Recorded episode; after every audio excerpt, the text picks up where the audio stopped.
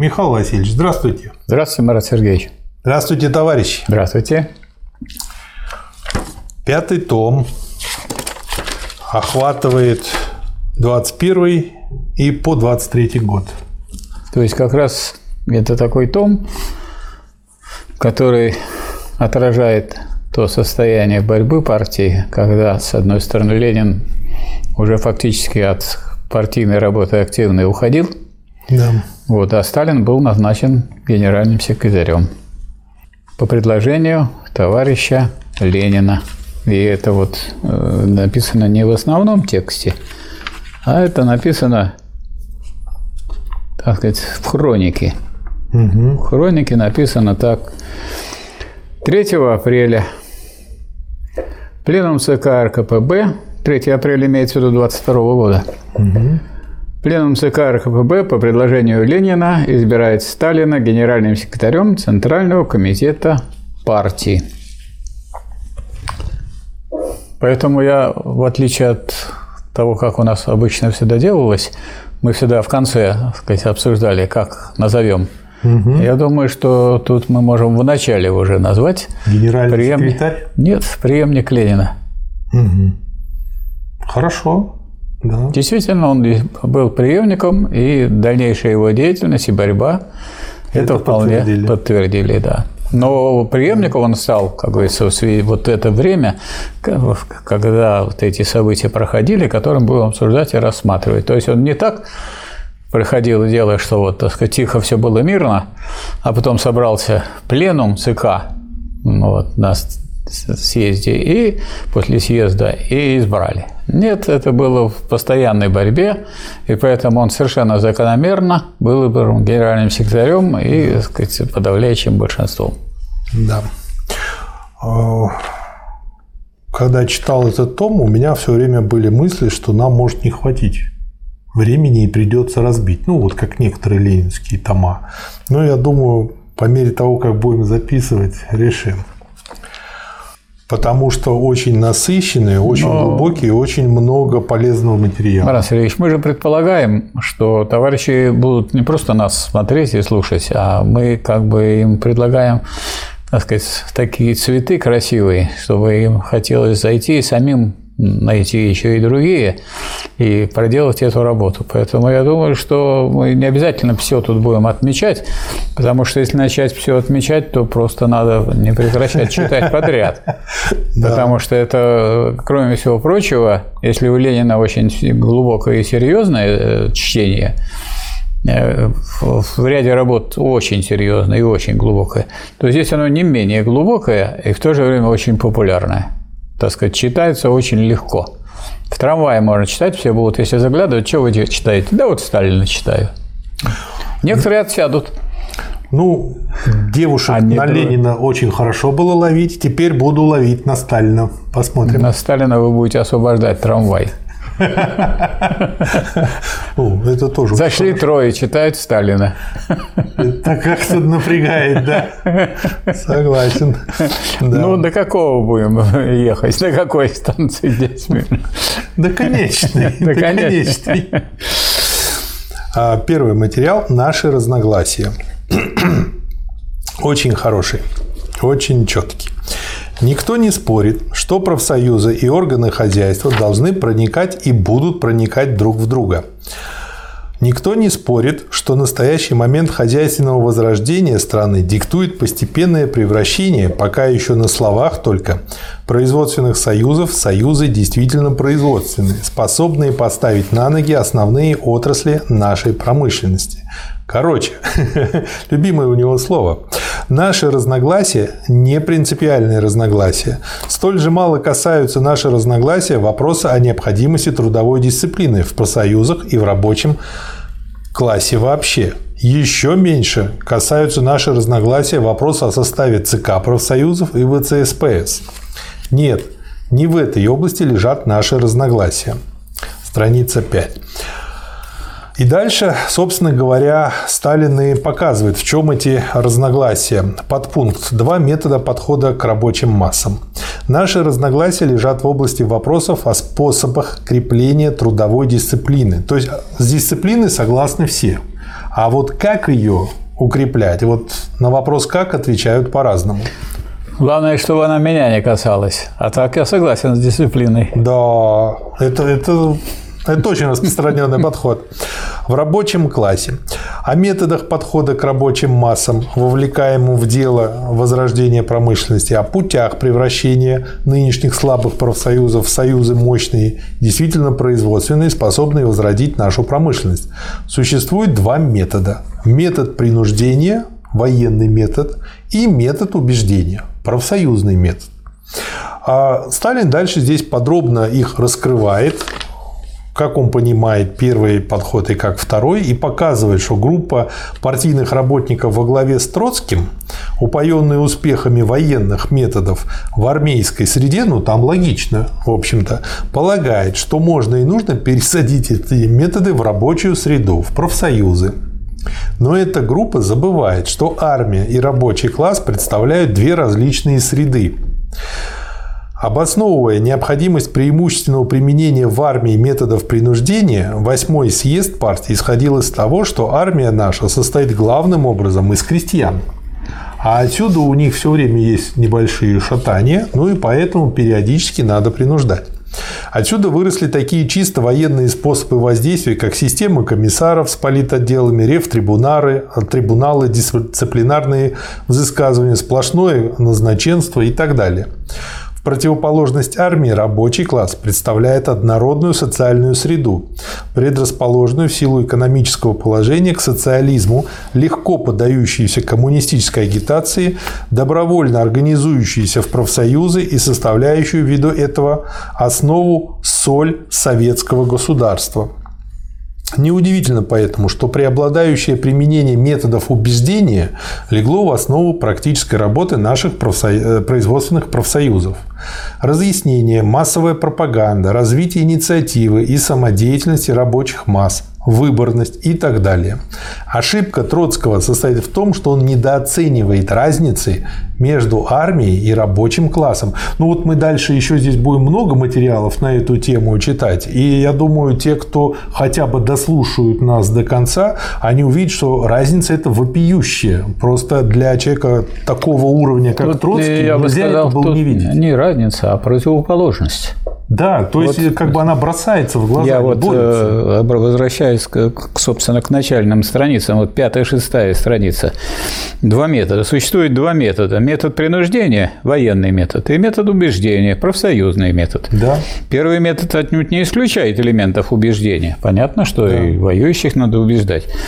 Но элементы убеждения подчинены здесь требованиям метода принуждения и составляют для него подсобное средство. Да. Второй метод, в свою очередь, не исключает элементов элементов принуждения. Понятное дело, большинство должно реализовывать решение.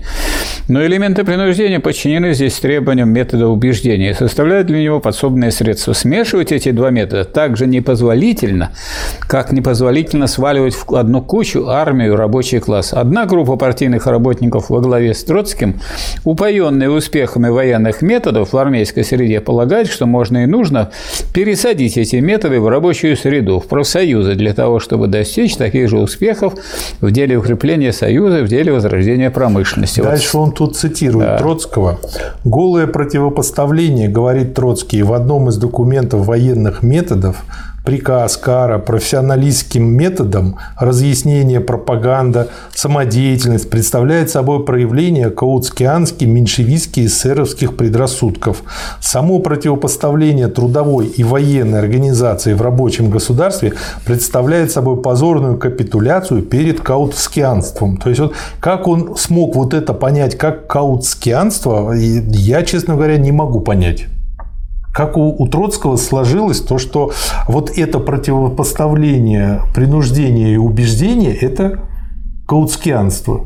Потому что Каутский был долгое время марксистом, поэтому можно найти у Каутского до а. его измены правильное положение. То есть здесь можно заменить на то, что когда Каутский был марксистом, то есть, да, по сути дела он против марксизма так бы Ленин, так бы Ленин Только написал, сам... пока когда здесь Каутский пока не предал вот в 2014 году партию, он вполне марксистом был, и э, Ленин говорил, что его книги вполне можно читать. Да. И, изучать. Да, и дальше э, Сталин продолжает. Э, Троцкий. Я еще одну угу. формулировку дам. Он про Жюлье Гетта говорил товарищ, а Жюль возглавлял левое крыло французской партии Гару, а Жеронду возглавлял тогда значит, представитель оппортунистов. Вот он говорил, что товарищи рабочие, учитесь на примере всей жизни Жюля Геда, за исключением его измены в 2014 году. Да. Поэтому, а разве у Плеханова не было прекрасных марксистских произведений? А потом же он стал меньшевиком, да. поэтому надо, между прочим, различать правильное или, скажем, некоторый период, когда человек был марксистом, и потом, как сейчас говорят, скурвился, перестал, сошел с правильной дороги. Ходил на физкультуру, тренировался, мог подтягиваться, перестал, перешел на пиво, разучился. Ну вот. Такая же аналогия. Один в один. Троцкий не понял разницы между рабочими и военными организациями. Не понял, что противопоставление военных методов методам демократическим, в скобках профсоюзным, в момент ликвидации войны и возрождения промышленности, то есть он, видимо, еще и не понял, для него, ему осложняло понимание, то, что он привык, что ну, во время войны мы же так действовали, ну и правильно, тогда был военный коммунизм, и тогда было другое время, а сейчас уже мирное время. И, соответственно, по-другому нужно. А вот э, вы не обратили внимания, что Троцкий это ведь не является теоретиком? Вообще. Да он и практиком не является. Вот практиком, в чем проблема. Практиком он являлся. То есть он какие-то вопросы практически, которые ему поручали, решал. Ну да, на том фронте так? навалял, Сталин да. поправил. Потом он на том навалял, опять там поправили за него. Чего да. же он решал-то? Как что? То, что ему поручали. В каких-то угу. границах он это делал. Но он теоретиком-то не являлся. Поэтому вдруг, когда он поэтому свои, так сказать, какие-то приемы, которые в одном месте хороши, пытался, так сказать, необдуманно распространить на другое. А Сталин, при том, что он был великий практик, он был и крупный теоретик. Ну, это, кстати, очень распространенная ошибка, когда человек освоил какой-то метод и ну, дальше ну, его везде пытается да. применять. Ну, пока по шапке не получится хорошо потом освоить новый, и опять его везде начинает да, применять. Ну, точно так же, как человек, который привык, привык бить по голове. Даешь ему толстую книгу, он берет ее и использует для того, чтобы ударить по голове. Это как учителя дома. Ох, тяжело их домашним. Да. Да. В момент ликвидации войны и возрождения промышленности необходимо и неизбежно, что ввиду этого перенесение военных методов в профсоюзы ошибочно вредно. Вот хоть говорят, что он очень, так сказать, резко выступал Сталин, я вот считаю, что он очень мягко. Это же противоположности. То есть она в корне неверная позиция у Троцкого, он перенесение одних методов в другую. Как это военные методы по отношению к профсоюзу. Вы воевать собираетесь с рабочими? Он говорит, партия, рабочего, партия рабочего класса, что, будет воевать с рабочими? Или партия рабочего класса стать правящей партией? Э, авангард рабочего класса будет воевать с рабочими? То есть Сталин стоит на такой позиции, что те люди, которые пытаются такие военные методы перенести, э, они начинают войну со своим классом, которому они должны подчиняться. И это опять скрытый меньшевизм, даже, да, может, это, пускай не осознаваемый. Это, это даже страшнее. То есть это только враги рабочего класса могут быть за то, чтобы применять военные методы, считать главными методами э, взаимодействия с рабочим классом методы принуждения. Вот рабочий класс, который взял власть и взял государственную власть, конечно, он может и должен использовать методы принуждения к кому? Ко всем тем, кто отклоняется от пролетарской линии, идет против рабочего класса, потому что рабочий класс является выразителем коренных интересов всех трудящихся и главным борцом против эксплуатации, против, так сказать, капитализма. Он за строительство социализма и за строительство бесклассового общества. Поэтому принуждение используется. Против кого? Против тех, кто воюет с рабочим классом. Но ну, а Троцкий собрался воевать с рабочим классом. И эта война с рабочим классом, которую пытался вести в партии Троцкий, кончилась тем, что выставила его партия рабочего класса. Да. И в конце концов выставила его за границей, сказать, чтобы он ехал куда ну, он, и он там пожелает. Но если он там стал продолжать действовать как э, представитель уже буржуазного класса, ну, он тогда должен не удивляться, что по отношению к нему могли быть применены и методы принуждения, о которых он все время говорил. Да. Так что, наконец, все-таки его, наконец его убедили. Его же методом. Он убедил. Да, второй пункт. Демократизм сознательный и демократизм, в данном случае в кавычках, вынужденный. Иные думают, что разговоры о демократизме в профсоюзах есть пустая декламация – мода, болтовня о демократизме, мол, надоест, и все пойдет по-старому. Другие полагают, что демократизм в профсоюзах есть в сущности уступка, вынужденная уступка требованиям рабочих, что тут мы имеем дело скорее с дипломатией, чем с настоящим подлинным делом. Нечего и говорить, что и те, и те товарищи глубоко ошибаются. Демократизм в профсоюзах есть присущий массовым рабочим организациям сознательный демократизм, предполагающий сознание, сознание слова выделенным, необходимости и полезности систематического применения методов убеждения к миллионам рабочих масс, организуемых в профсоюзы. Без такого сознания демократизм превращается в пустой звук. А вот э, актуальность этого, этой вот проблемы и этой вот науки сейчас. Вот у нас есть разные формы э, изучения теории. В том числе есть кружки. Ну, а вы собираетесь, так сказать, с этими кружками пойти дальше? И собираетесь убеждать рабочий класс, членов профсоюза. Тем более, что члены профсоюза в массе своей, в большинстве сейчас рассуждают так. Наш профсоюз желтый. Ну, если это тот профсоюз, в котором вы не берете власть в свои руки, если вы допускаете, что представитель э, работодателя, представитель буржуазии руководит этим, ну, вы не собрали собрание, вы не подготовили это собрание, не, не подготовили это выступающих. Да, и вы думаете, что как-то самим само собой, это будет решено.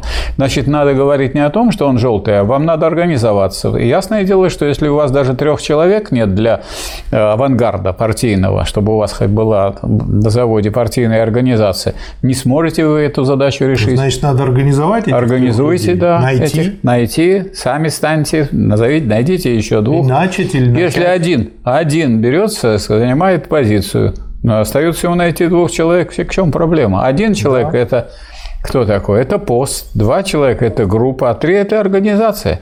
Три человека уже могут это делать. А что надо организовывать? А надо организовывать вот широкую массу рабочих, которые и должны вот, скажем, создать рабочую секцию в профсоюзе. Да. Создать. А как вы это можете создать? Методом принуждения или методом убеждения? Да попробуйте вы на заводе методом принуждения что-то сделать. Там есть, э, так сказать, много железа, много тяжелых Там вещей. Есть много убедительных Там много аргументов. убедительных да. аргументов, которые могут пройтись по вашей голове, если вы будете вздумаете это. Троцкий не понимает, о чем вообще э, он говорит. Он оторван, он, никогда, он, никогда он, не, стоял. он не, не знает, что такое завод, не знает, что такое рабочий класс. Он хуже, он еще не знает, что такое женщины, работающие на заводе. Женщина работает Это еще круче, чем рабочий токарь. класс. Женщины – это токари. Разберутся очень быстро. Разорвут. Необходимо убедить, слово «убедить» выделено жирным шрифтом, их на конкретных фактах. Сколько что... уже говорили, что Скалин создал команду административную систему. Это же Троцкий с компанией продвигали это как раз. Ну, вы знаете, вот а Сталин вот сейчас вот реклама позиция. всех воспитывает повторяют 350 раз, вот человек это и запомнил. А так, чтобы думать научиться. воспитывает тех, кто не сам не берется и не изучает. Я думаю, что тот, кто не хочет быть жертвой рекламы, то должен брать и изучать, ну, какие произведения? Такие, когда меньше изучаешь, а больше получаешь. Это только да. гениальные произведения. Ленин гениальный, Сталин гениальный. Все-таки есть какой-то прогресс. Раньше были жертвы аборта, а теперь жертвы рекламы. Да что хозяйственная разруха представляет столь же реальную и смертельную опасность, какую представляла вчера опасность военная. Необходимо вовлечь миллионы рабочих в дело возрождения производства, девятая страница, угу. через демократически построенные профсоюзы. Только таким образом можно превратить борьбу хозяйственных органов с хозяйственной разрухой в кровное дело всего рабочего класса. Короче, демократизм Сознательный метод пролетарской демократии внутри союзов является единственно правильным методом производственных профсоюзов. С этим демократизмом не имеет ничего общего демократизм в кавычках вынужденный. Читая брошюру Троцкого «Роли и задачи профсоюзов», можно подумать, что Троцкий в сущности тоже за демократический в кавычках метод. Вот я поэтому выделил это, потому что люди очень часто, не вникая в суть слов, написано, да, понимают их как-то по-своему. Ну, раз название такое, роли и задачи профсоюзов, значит, да. все хорошо. И вот они как бы не видят разницы. Но это совершенно неверно, ибо демократизм Троцкого есть вынужденный, половинчатый, беспринципный и как таковой лишь дополняет военно-бюрократический метод, непригодный для профсоюзов. Судите сами. В начале ноября 2020 года ЦК постановляет, а коммунистическая фракция Пятой Всероссийской конференции профсоюзов проводит решение, что необходима самая энергичная и планомерная борьба с вырождением, э, с вырождением централизма и милитаризованных форм работы в бюрократизм, самодурство, казенщину и мелочную опеку над профсоюзами, что и для ЦЕКТРАНа, ЦК транспортных рабочих, руководимый Троцкими, время специфических методов управления, во имя которых был создан глав политпуть, тут такие сокращения, вызванных особыми условиями, начинает проходить, что ввиду этого коммунистическая фракция конференции рекомендует ЦЕКТРАНу усилить и развить нормальные методы пролетарской демократии внутри Союза. Троцкий столь же неожиданно заявляет, что глав э, политвод в ближайшие 2-3 месяца ни в каком случае не может быть еще расформирован. И что же, через 6 дней после этого письма 7 декабря тот же Троцкий столь же неожиданно голосует в ЦК за то, чтобы немедленно упразднить глав политпуть и глав политвод с передачей всех сил и средств профорганизации на началах нормального демократизма. И голосует он за это в числе восьми членов ЦК против семи. То есть его голос был решающим, говоря по-другому. То есть он мог либо к тем, либо к тем присоединиться. Но он выбрал против. Считающих упразднение этих учреждений уже недостаточным и требующих, кроме того, изменения нынешнего состава ЦЕКТРАНа. Чтобы спасти нынешний состав ЦЕКТРАНа, Троцкий голосует за упразднение политических главков в ЦЕКТРАНе. Что же изменилось за 6 дней? Ну и дальше он показывает, что э, как бы Троцкий вот так вот все время то за одно, то за другое по непонятным причинам для человека, который имеет э, четкую позицию, ведет себя. А когда по и... какому вопросу Троцкий имел четкую позицию? Ни, да. мира, ни мира, ни войны, когда да. был Брестский мир. А мне да? это напомнило, знаете, Пермь. Когда там же вот, когда э, была катастрофа военная в Перми, когда Колчак разбил э, две наших армии красных, вот, то там просто показали в штабе тех армий от э, Троцкого и других как бы управляющих тогда военными делами три телеграммы каждый в течение трех дней. И главное направление одно, главное направление другое, главное направление третье. Три разных направления. Как можно армию вот так вот перекидывать непонятно. Выбирайте. И здесь то же самое. В этом есть демократизм, да? Хорошо. Троцкий протестовал против внесения политического элемента в споры о профсоюзах, утверждая, что политика тут ни при чем что в рабоче-крестьянском государстве ни одно важное решение, имеющее общегосударственное значение, особенно если оно касается непосредственно рабочего класса, не может быть проведено без того, чтобы не отразилось оно так или иначе на политическом состоянии страны. Разве Троцкий этого не понимает? Не понимает. Он не знает, что такое вообще политика. Политика да. есть классовая борьба за завоевание, удержание осуществление государственной власти. А да. А государственная власть в руках рабочего класса. Все, что делается рабочим классом в порядке классовой борьбы, это и есть политика. Но пролетарская политика. Да. А все, что не делается в интересах рабочего класса, это тоже политика, то уже сказать, в интересах буржуазии. Да. Методами руководят цектраном, методами вынужденного демократизма и воздействуя через цектран на другие союзы, Троцкий хотел достичь оживления и возрождения союзов, вовлечения рабочих в дело возрождения промышленности – чего же он достиг на деле. То есть Сталин не просто так против этого выступает, потому что он посмотрел на результаты. Дали Троцкому так порулить из-под палки. Чего же он достиг? Конфликта с большинством коммунистов внутри профсоюзов Циктрана, конфликта большинства профсоюзов Циктраном, фактического раскола Циктрана, озлобления профессионально организованных рабочих низов против комиссаров. Вот чем отличаются теоретики от практиков? Вот Сталин, он великий теоретик и практик. Но как великий практик он должен давать тем, кто не соглашается с его позицией, немножко попробовать на практике. Ну, посмотреть. Чтобы посмотреть, Понятно. и тех, кто является порядочными, а не просто такими, которым вот что-то втемяшилось в голову, как Троцкого, и он на этом стоит, то они, так сказать, переходят на сторону Сталина и начинают выступать против Троцкого. И так всякий раз. Да. Иначе говоря, не только возрождение союзов не получилось, но даже сам Цектран стал разлагаться, почему Троцкий и стал потом через 6 дней как бы голосовать за его распуск. Несомненно, что если бы методы Циктрана были перенесены в другие союзы, там получилась бы та же картина конфликтов, раскола и разложения. В результате мы имели бы разброд и раскол в рабочем классе. А почему Троцкий так поменял свою позицию? Потому что он, э, его задача была, как карьериста, удержаться. А если цехтран, который он пытался использовать для своего укрепления своих позиций, стал падать, если Троцкий будет, как принципиальный человек, держаться за цехтран, и он упадет. Поэтому он раз и поменял свою позицию да. и перепрыгнул на такое бревнышко, которое не утонет. Да. Дальше он пишет, э, что в РСФСР на тот момент было 140 миллионов населения, и из них 80% крестьяне. Для того, чтобы править такой страной, необходимо иметь на стороне советской власти, 13 страница, прочное доверие рабочего класса, ибо только через рабочий класс и силами рабочего класса можно руководить такой страной. Но для того, чтобы сохранить, укрепить доверие большинства рабочих, нужно систематически развивать сознательность, самодеятельность, инициативу.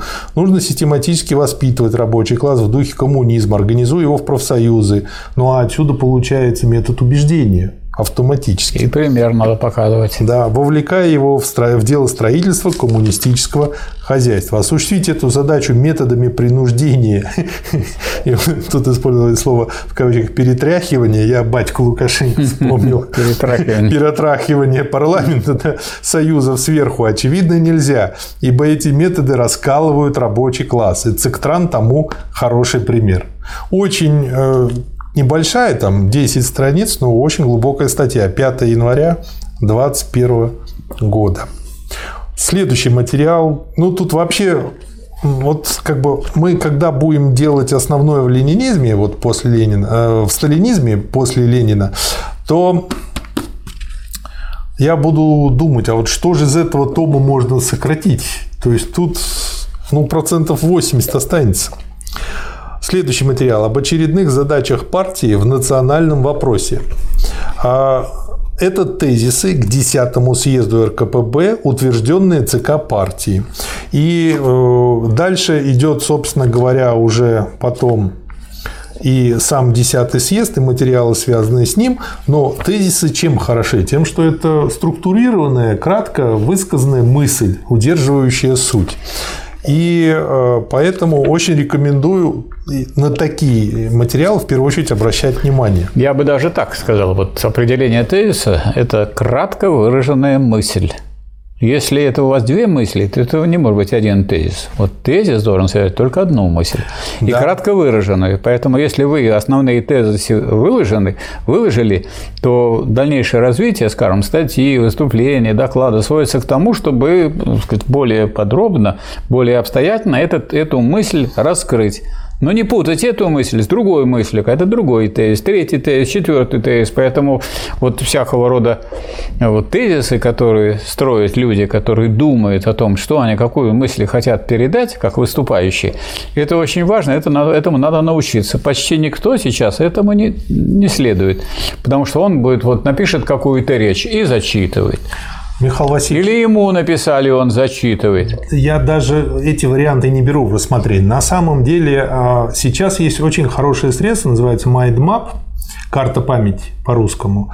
И оно, это средство кажется очень хорошим. И даже один из слушателей предложил переводить некоторые наши материалы в это, и мы попробуем сейчас это сделать, так что потом представим на суд.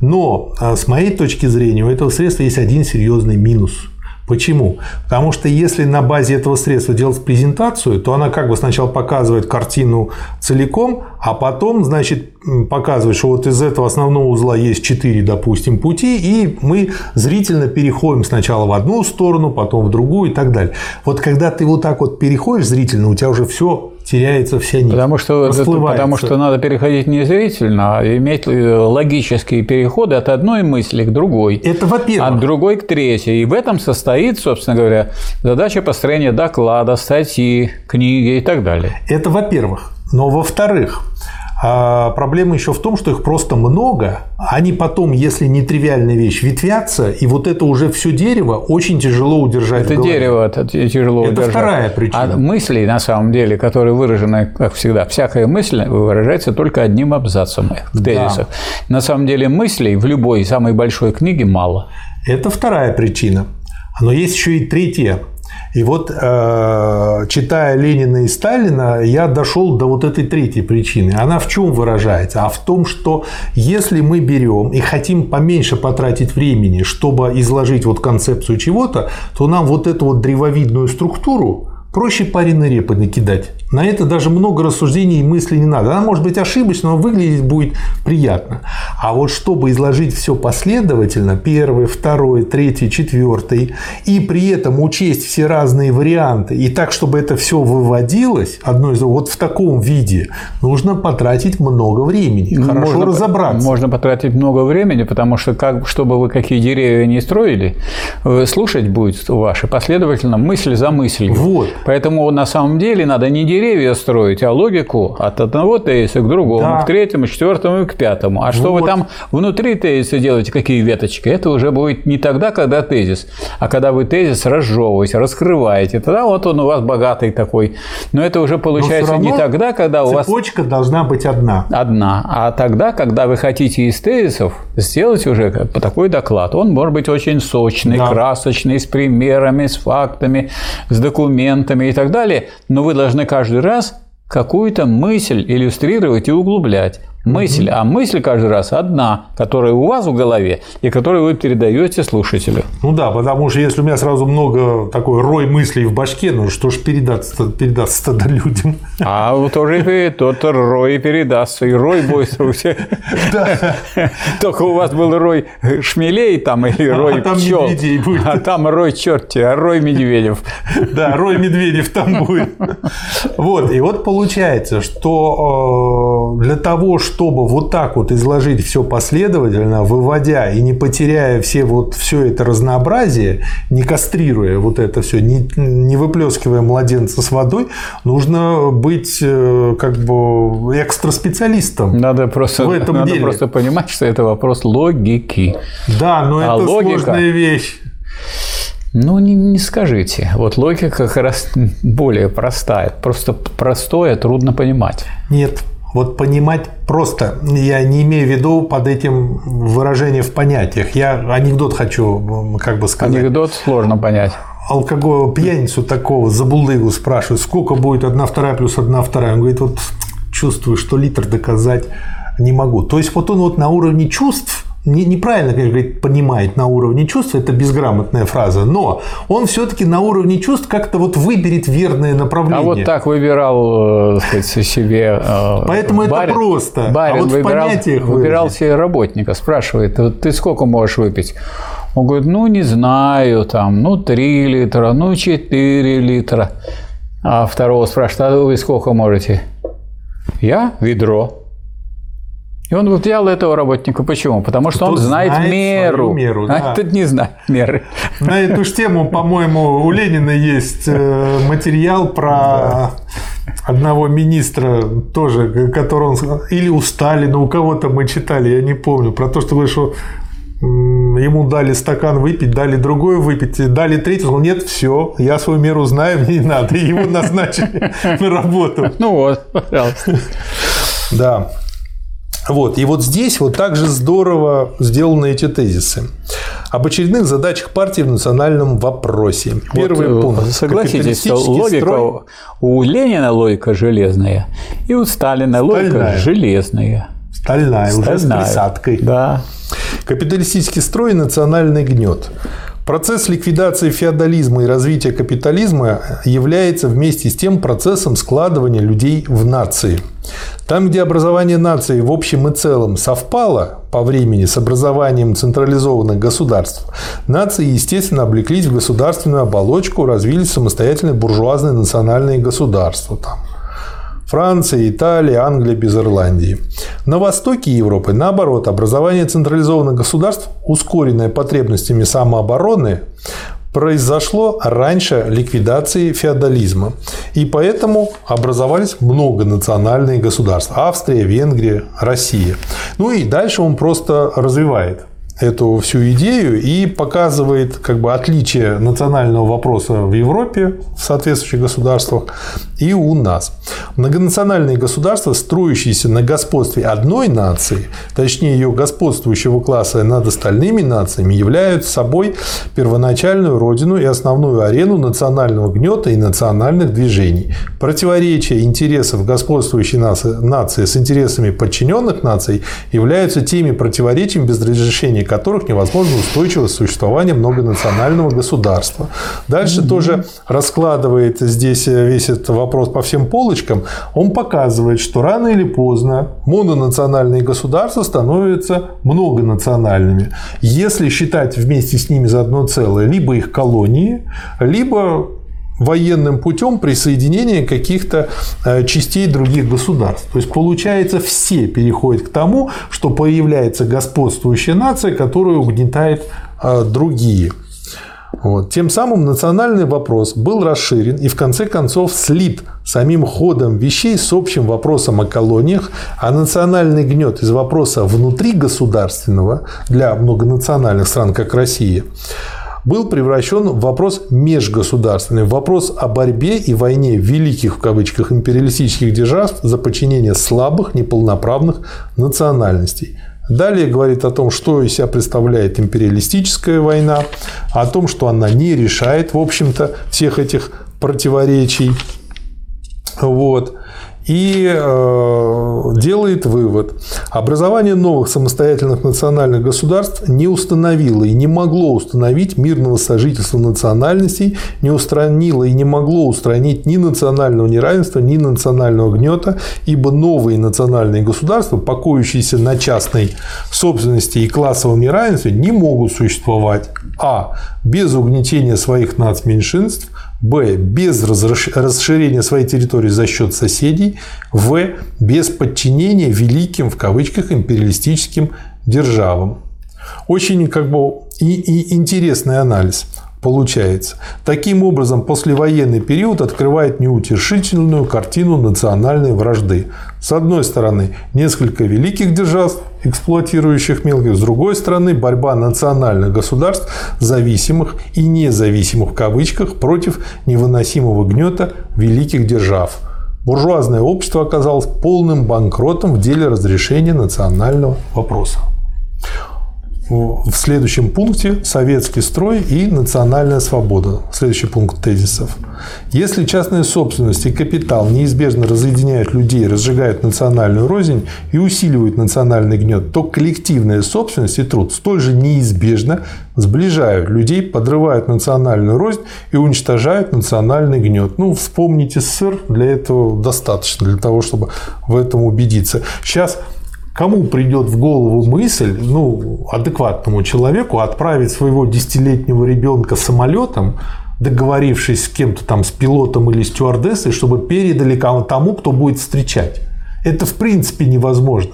Потому что, не дай бог, что-то с ребенком произойдет, а посадят раньше, стюардессу а или еще кого-то. Обычное дело. Откажутся. А раньше было да. обычное дело. Или посылочку передать, или еще да. что-то такое. Посылочку – это страшное дело. Взорвется теперь. Жахнет, да. Шовинизм и национальная борьба неизбежны, неотвратимы, пока крестьянство и вообще мелкая буржуазия, полная националистических предрассудков, идет за буржуазией. И наоборот, национальный мир и национальную свободу можно считать обеспеченными, если крестьянство идет за пролетариями. То есть, если обеспечена диктатура пролетариата. Установление советского строя в России и провозглашение права нации на госотделение перевернули отношения между трудовыми массами национальностей России, довели это доверие до энтузиазма, до готовности бороться за общее дело. Укрепление Советской Республики и уничтожение национального гнета представляют две стороны одного и того же процесса освобождения трудящихся от империалистической кабалы. Само существование советских республик, каждый шаг этих республик по пути к подавлению буржуазии укреплению диктатуры пролетариата является величайшей агитацией против капитализма и империализма. Федерация Советских Республик, основанная на общности военного и хозяйственного дела, является той общей формой государственного союза, которая дает возможность обеспечить целость и хозяйское развитие как отдельных республик, так и федерации в целом, охватить все разнообразие быта, культуры и так далее, и наладить мирное сожительство. Ну, собственно говоря, по этой причине и выбрали тогда именно эту форму. Но в последнем тезисе этого пункта он отмечает, что федерация может быть прочной, а результаты федерации действительно действительными лишь в том случае, если они опираются на взаимное доверие и добровольное согласие входящих в нее стран. И поэтому вот именно этот добровольный характер его нужно культивировать. Вот я хотел бы на последнем, так сказать, разделе остановиться. Очередные задачи РКП. Это третий раздел, да. Третий раздел. Тезисов. Во-первых, подчеркнуть, что посмотрите, здесь вот тезисы, именно потому что это тезис, э, это кратко выраженная мысль, они нумеруются. Да. Первый, второй, это здорово, можно третий. сослаться легко найти. И легко найти. Люди различают, где мысль, а где ее обоснование. Где мысль, а где переход к другой мысли. То есть люди контролируют вообще сам процесс мышления, поэтому… Я подумал, извините, я вас перебью, Михаил Васильевич, а ведь раньше, когда люди еще только ну, не совсем изобрели письменность, но она была э, как бы не особо распространена, какие-нибудь советы, э, сонеты, э, какие-нибудь стихотворные произведения, тоже же все четверостишие нумеровались. И когда на, Это на, потом забыли об этом. Когда надо было сказать, писать на скалах, то сильно много не напишешь, поэтому нужно да. писать тезисы. Так вот, эм, среди этих тезисов в очередных задачах РКП. Вот, то есть не просто картина обрисовывается, а вот третий раздел, всего три раздела угу. в этом документе, а третий раздел – это основные задачи. Если бы этого не было раздела, получилось, что описали, рассказали, поагитировали, а задачи не поставили. И пошли кофе пить. И пошли да. пить кофе. А надо же поставить задачи, а задача – это вот то, к чему должен человек привести, если он делает доклад. И эти задачи тоже разворачиваются, но они будут разворачиваться где? В статье статьях, в других докладах и так далее, но эти тезисы должны сформулировать эти самые задачи. Я хотел бы обратить внимание на э, такие вещи, которые являются сейчас очень актуальны. Вот э, были, было много успехов на военных фронтах, особенно после ликвидации Врангеля, в некоторых отсталых окраинах. Это шестой тезис. Так, и у нас в Советского Союза было много очень успехов. И вместо да. того, чтобы говорить об этих успехах постоянно, нужно было подумать, а в результате чего эти успехи-то получаются. И вот эти успехи связаны были с э, особой требовательностью к состоянию партии что партия должна была не включать в себя это дикое количество миллионов. 18,6 миллиона ну, человек. Это перебор. 18,6. И при этом надо сказать, что при Брежневе стали, так сказать, принимать 59% рабочих от числа поступающих. То есть пошли по пути э, Зиновьевскому, а путь такой, то есть принимать не рабочих, прежде всего, не таких э, потомственных рабочих или кадровых рабочих, промышленных рабочих, а лишь бы это вот считалось по рабочей сетке. И э, это те рабочие, которые никакой еще пролетарской психологии не имели, не приобрели. И на самом деле они были просто, эти рабочие, прикрытием для тех интеллигентов, которые валом, валом валили в партию, потому что они уже понимали, что партия будет решать теперь другие задачи. И вот в связи с этим интересно, да. что пишет Сталин что в связи с успехами, вот какими тут я и не повторяю, разные да. будут успехи, эти элементы, учитывая, да, усилилась тяга мещанских националистических элементов в партию ради карьеры. Да. Вот то, что ради карьеры в партию идут, это вот Сталин понимал, другим объяснял, и партия это знала, и генеральный секретарь об этом говорит, надо, значит, этим считаться. Эти элементы, учитывая положение партии как фактически правящей силы, обычно перекрашиваются в цвет коммунизма, Сколько у нас было этих перекрашенных? Это очень, очень много, большинство. Потому что, казалось бы, если наступила контрреволюция, если партия была заражена э, ревизионизмом, оппортунизмом. Тут вот до действительные силы партии должны были сорганизоваться. Они в этой партии были меньшинство. Вот так вот, э, обычно перекрашиваются в цвет коммунизма и нередко целыми группами тянутся в партию, вынося в нее дух плохо прикрытого шовинизма и разложения.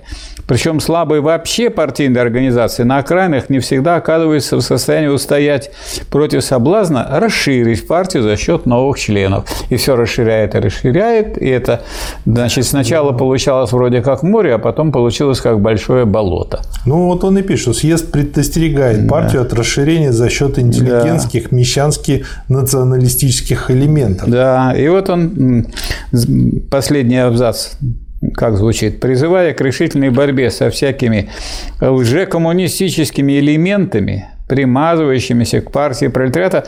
Но скажите, а было ли такое время, когда в партии не было лжекоммунистических элементов? А оно, в принципе, всегда будет. Всегда будет. Особенно, когда их, их, может быть, мало было тогда, когда партию при царизме преследовали, ну, когда отправляли в Сибирь, а когда партия стала правящей. Когда просто... танки были два, и оба да. шли в бой, тогда да. Да, ну, надо понятно. было ставить пулеметы, чтобы отстреливаться от тех, кто идет в партию. Примазавшимся к партии пролетариата съезд предостерегает партию от расширения в кавычках Какого расширения партии не получается, разложение получается. Да. За счет интеллигентских, мещанских, националистических элементов. Съезд считает, что пополнение партии на окраинах должно производиться главным образом за счет пролетариев, бедноты и трудовых крестьян этих окраин при одновременной работе по укреплению партийных организаций на окраинах путем улучшения их качественного состава. Но это предполагает, что в центре это тем более – да. если это и на окраинах. Так что вот очень важно, и очень важно, что это, э, вот эти тезисы, это не просто очерк, который обрисовывает картину жизни партии или картину Нет, жизни тут задачи формулируют. Задачи, которые Давайте нужно выполнять, решать. Да. Задача партии состоит в том, чтобы помочь трудовым массам невеликорусских народов догнать ушедшую вперед центральную Россию, помочь им – развить и укрепить у себя советскую государственность, поставить у себя действующий на родном языке суд, администрацию, органы хозяйства и так далее, и развить у себя прессу, школу, театр, клубное дело и вообще культурно-просветительские учреждения. Вот. Я еще что хочу выделить в этих же тезисах дополнительно. Вот он опять же вот мелькает фраза и обеспечение за ними права свободного развития. Это то ведь потом э, до чего уже дошли при Ельмееве, Долгове, то есть метрика свободное развитие. Об этом тоже еще будем говорить. Вот. Но тут уже а, а, они говорят, и де-факто, как я понимаю, Ленин и Сталин, они, может быть, просто из-за нехватки времени банальной, они не дожали теоретически этот вопрос, но они это держали в голове. То есть они-то понимали это, просто они это не сформулировали для людей в виде какой-нибудь монографии или еще чего-то. Но де-факто они в этом разбирались. На самом деле, вот те люди, которые возглавляли нашу партию, это Ленин и Сталин, перед ними ставили задачи всесторонние. Они должны были разбираться по существу во всем комплексе вопросов, с которыми сталкивается государство. Поэтому на самом деле вот развитие партии, движение партии требует достаточно большого числа людей, которые глубоко разбираются в этих вещах. Поэтому вот мы сейчас, как вы считаете, что мы сейчас делаем? Мы сейчас готовимся к строительству социализма в России, потому что а как к нему готовиться надо? Что сейчас власть поменяет, и что, как вы поменяете власть? И придут люди, которые Ленина не знают, Сталина да. не знают, эту работу не проделали теоретическую, они управлять не смогут, и будет еще одна контрреволюция. Надо нам да. это? Не надо. Поэтому никакой спешки тут не должно быть, а вот спешка в смысле подготовки, в смысле изучения, развития, пропаганды, нам даже и каких-то препятствий нет конституционных. Что записано в Конституции? Что у нас нет господствующей идеологии. Поэтому, пожалуйста, добивайтесь, чтобы господствующая идеология была коммунистической. А почему это возможно сделать? Ну, это возможно сделать частично, конечно. Это понятно, при таком при господстве буржуазии, так сказать, вы не получите большинство. Большинство не получите. Но последовательной идеологии никакой другой просто нет. Поэтому э, то, что противостоит марксистской, э, ленинской, сталинской идеологии, это кисель, каша. Кисель и каша. Конечно, трудно с кашей воевать, и с киселем трудно воевать, но это все равно утес, о который разбиваются всякие, так Мы сказать, эту кашу волны. осушим. Да. А дальше идут материалы 10 съезда, и отсюда я хочу достаточно длинную цитату из заключительной речи Сталина. Это у нас на каком у вас? 48-я, 49-я страница. Тогда а, у меня тоже. А у меня вот на 40-й есть Давайте, пораньше. Тогда вы.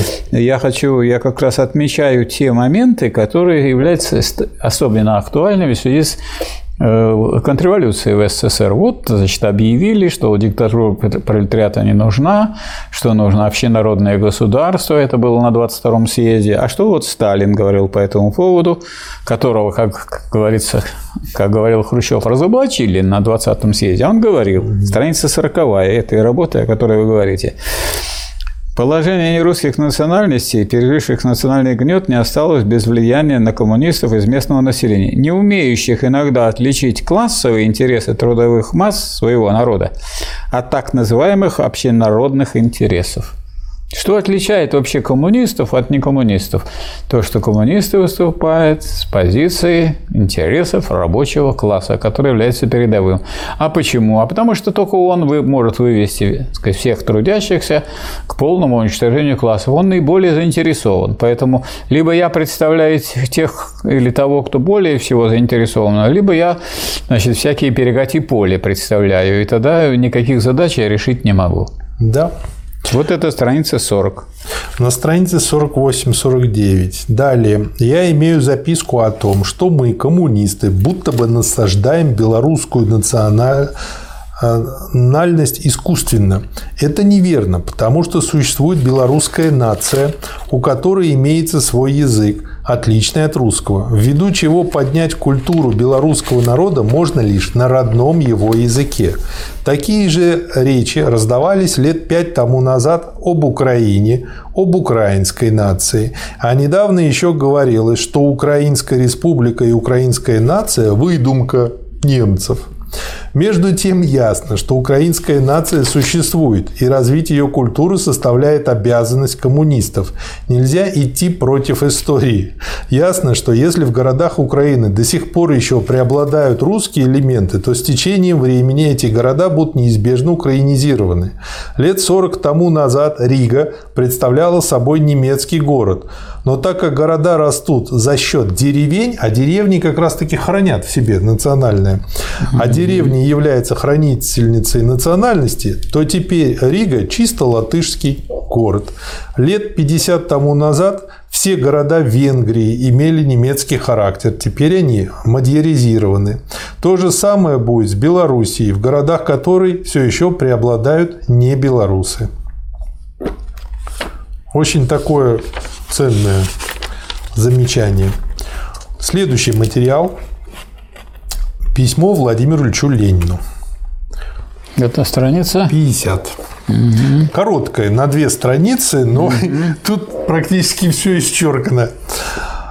Товарищ Ленин, восклицательный знак. Да, дата письма в марте 2021 года. Последние три дня я имел возможность прочесть сборник «План электрификации России». Болезнь помогла, нет худа без добра. Превосходная, хорошо составленная книга, мастерский набросок действительно единого и действительно государственного хозяйственного плана, без кавычек. Помните прошлогодний план Троцкого, его тезисы? План в кавычках Троцкого. Да, да, план слова в кавычки взято. Хозяйственного возрождения в кавычках России на основе массового применения к обломкам довоенной промышленности труда неквалифицированной крестьянско-рабочей массы. Труда, армии. опять принуждение. Ну, да. то есть, это чем-то напоминает, когда в 29-х годах в Америке э, была разруха, был жесточайший кризис, и они, по сути, создали трудармию. Вот то же самое и здесь. Нет, Какое... ну, понятно, что если надо много перевести, то Троцкий думает, надо много телег. Да. Вместо того, чтобы пересадить или людей. Или много крестьян. Пересадить людей на новую технику, что да. ни о чем занимался Сталин. Ну, а вот, кстати, хороший образ. Э, как бы план Троцкого был много людей и много телег, а да. а план Сталина мощная индустрия, которая да, позволяет... тракторы, тракторы, да. автомобили, самолеты, танки новые, новейшие да. и так далее.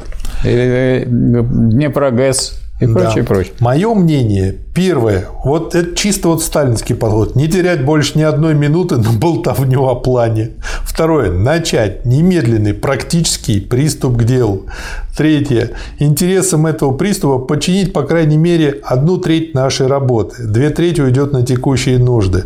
Повозу материалов и людей, восстановлению предприятия, распределению рабочей силы, доставке продовольствия, организации баз снабжения, самого снабжения и прочее.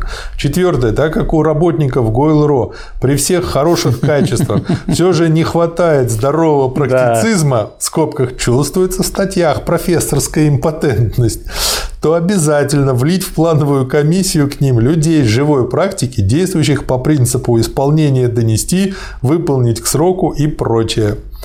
Вот. Обязать правду, известия, особенно экономическую жизнь. Пятый пункт. Заняться популяризацией плана электрификации.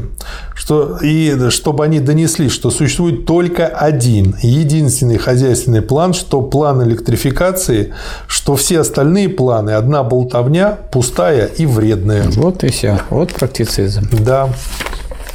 Для того, чтобы повести вперед там, всю партию, всю страну, нужно сначала ну, определить самому, что делать.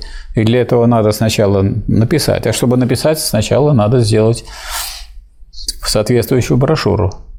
Так, значит, да. Э, надо сначала подготовить план. И вот э, этот план у нас под руками о политической стратегии и тактике русских коммунистов. И хотя сама брошюра непосредственно не появилась, но мол, поскольку набросок плана брошюры есть, то совершенно понятно, чем и кто и как должен руководствоваться. Самое главное, потом э, это, э, этот набросок он использовался в трех работах. Да, а, потому что это сборник являлся основанием. Потому что план брошюры – это сборник мыслей, причем сгущенный такой да. сборник. Да. И в этом томе две работы, а в следующем томе да. третья работа. И вот я как раз предлагаю э, начать вот с той работы, которая основана на той брошюре. Но я предлагаю еще вот здесь отметить вот в этом угу. плане то, что характеризовало всю партию до ее разложения при Хрущеве. Это вот на странице 71 говорится, был ли прав Ленин, ведя, это страница 71, непримиримую борьбу с примиренцами. Ну вот, скажем, все говорят, какой был Сталин жесткий, он боролся, он выгонял из партии, да. он, значит, боролся с разными оппозициями, а Ленин все время только и делал, что боролся с оппозициями. Да. Вот. Так вот, был ли прав Ленин, ставит вопрос. Сталин, ведя непримиримую борьбу с примиренцами, жирным выделено. Да, ибо без этого партия была бы разжижена и представляла да. бы не организм, а конгломерат разнородных элементов. Вот у нас она уже к 20 к 20-му съезду так и к 22-му разжижена и представляла свой конгломерат разнородных элементов. У партии не было бы той внутренней спайки и сплоченности, той беспримерной дисциплины и невиданной гибкости, без которых она и руководимая ею советская власть не смогла бы устоять против мирового империализма. Вот она и не смогла устоять против мирового империализма. Да. И дальше Сталин пишет, партия укрепляется тем, что очищает себя – Справедливо говорит Лассаль. И Ленин это не раз повторял, что партия укрепляется тем, что очищает себя. А что чистки нам не надо, у нас никого нету в партии противников линии Когда партии. мы боимся в душе, и линии мы укрепляем нету. организм. А почему не видно эти, этих самых, тех, кого надо очищать? Потому что те, от кого надо очистить партии, сидят на посту э, первого секретаря. Это Хрущев. Да, вот и они дело. мешают. Да, вот это вот страница 71. Так, да. а дальше у вас какая страница уже идет? 101. Вот еще на, на 98 э, и 99. Продолжение того же самого. Раз надо очищаться, так, угу. то, значит, как, э, сокращать надо партию или расширять? Вот он пишет. Нужно раз навсегда запомнить. Это об очередных задачах коммунизма. Работа называется, да? Да.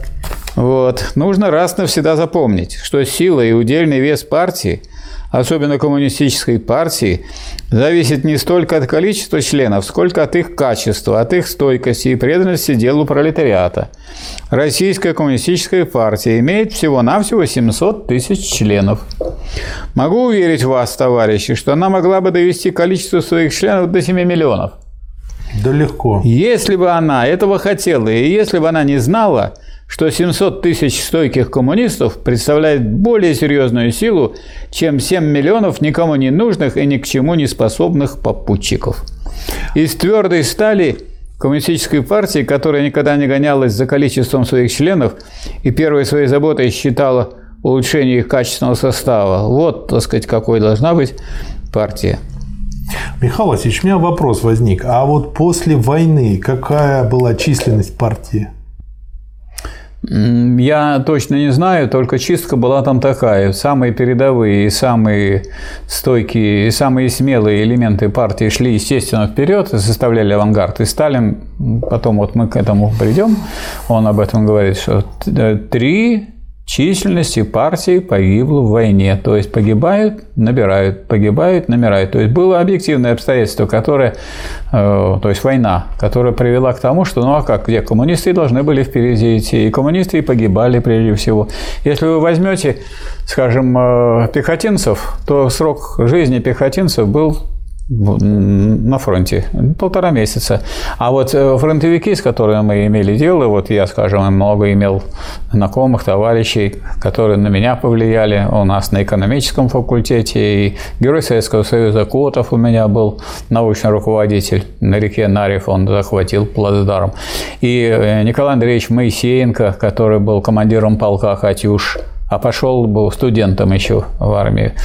Вот, и закончил э, войну э, в Кенигсберге. Это и Борис Романович Рященко, разведчик и так далее. Такие люди, которые никого не боялись, никогда не, не, не, сказать, э, не отступали от своих принципов, но их было немного, и они все были разведчиков или артиллеристов. А пехотинцев очень мало осталось, потому что они шли, шли, шли. Естественно, после вот этой такой рубки и такой мясорубки, которая представляла свою войну, значительно ослабела руководящая часть партии. Не в смысле там самых главных там руководителей, а в смысле вот той части, которая обеспечивает контроль за самыми верхами и проведение правильной политики внутрь. И пришли, так сказать, люди, которые, э, видимо, не... им трудно было контролировать то, что творит самая верхушка, а Хрущев под разговором о том, что вот у нас должна быть демократия, Ленинская захватил все посты. Такого не было, чтобы был человек и генеральным секретарем, и членом партии такого не было в мирное время. Сталин, да, стал э, в один прекрасный день, так сказать, в войну, еще и председателем Совнаркома. До этого был Молотов. А э, так он всегда подписывался секретарь ЦК. Вы не найдете в собрании сочинений Сталина, можете проверить. Нигде ни одной подписи генеральный секретарь не найдете. Везде написано секретарь ЦК Сталин.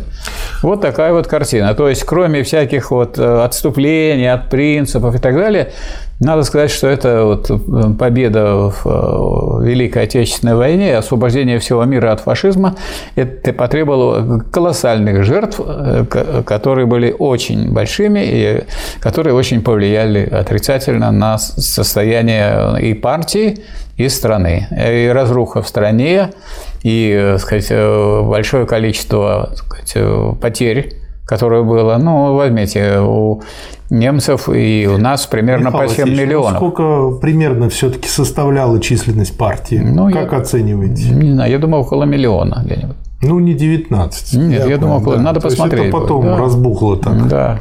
Понятно. Следующий материал – партия до и после взятия власти. А, очень интересный материал, хотя и небольшой. Это страница? 101. Три периода нужно отметить в развитии нашей партии. Первый период – это период формирования, создания нашей партии. От основания «Искры» до третьего съезда партии включительно. То есть, конец 900-го, начало 905 года. В этот период партия, как движущая сила, слаба. Слабость ее объясняется не только ее молодостью, но и молодостью рабочего движения в целом. И отсутствием или слабым развитием, особенно в начальной стадии этого периода, революционной обстановки, революционного движения. Форма организации рабочего класса также по преимуществу носила подпольный характер. Стратегия партии, поскольку стратегия предполагает наличие резервов и возможность маневрирования ими, по необходимости узка, не богата. Ну, то есть самое начало пути. Резервы партии вот э, мне очень интересно, что он здесь э, во всех трех периодах отметил резервы партии. Очень ценное да, вот на этом этапе резервы партии противоречия в лагере противников как внутри России, так и вне ее остаются ввиду слабости партии неиспользованными или почти неиспользованными. То есть получается, что даже на начальном этапе, когда партия малочисленна, есть то, что может быть резервом для партии, и то, что нужно использовать. Но тогда это не удалось использовать в полной мере. Центром внимания и забот партии в этот период является сама партия, ее существование, ее сохранение. Ну, точно так же, как я понимаю и сейчас по сути да. дела. Основная задача коммунизма в России в этот период – вербовать в партию лучших людей рабочего класса, сформировать, поставить на ноги партию пролетариата. Товарищ Ленин формулирует эту задачу так – завоевать на сторону коммунизма авангард пролетариата. Смотри детскую болезнь левизны. Второй период – это период завоевания широких рабочих и крестьянских масс от октября 1905 до октября 1917. Движение пролетариата обогатилось такими мощными Нет, завоевание формами. на сторону партии, на сторону да. авангарда пролетариата. Так надо его иметь для этого. Поэтому, если вы первую задачу не решите в этот первый период, то есть не создадите то авангард пролетариата, будет... пусть не самый большой, пусть какое-то ядро. Михайлович, это понятно, что да. если мы на первую ступеньку не взойдем, то, то все, дальше все. Тут что дальше делать? Да. Движение пролетариата обогатилось такими мощными формами, как всеобщая политическая забастовка и вооруженное восстание. Движение крестьян обогатилось бойкотом помещика, в скобках выкуривание помещика усадьбы, усадьбы переходящим в восстание. Деятельность партии и других революционных организаций оживила завоеванием таких форм, как внепарламентская, легальная, открытая форма. Невиданные и появился невиданная еще в истории форма организации рабочего класса класса как советы рабочих депутатов. Крестьянство пошло по стопам рабочего класса, выделив советы крестьянских депутатов. Стратегия партии получает в этот период размах. Она в первую очередь направлена на обеспечение использования такого резерва, как крестьянство, причем работа это имеет серьезный успех. Основная задача партии в этот период – завоевание миллионных масс на сторону пролетарского авангарда. Товарищ Ленин эту задачу формулирует так. Размещение миллионных масс на социальном фронте так, чтобы была обеспечена победа в предстоящих решительных боях. Смотри ту же брошюру.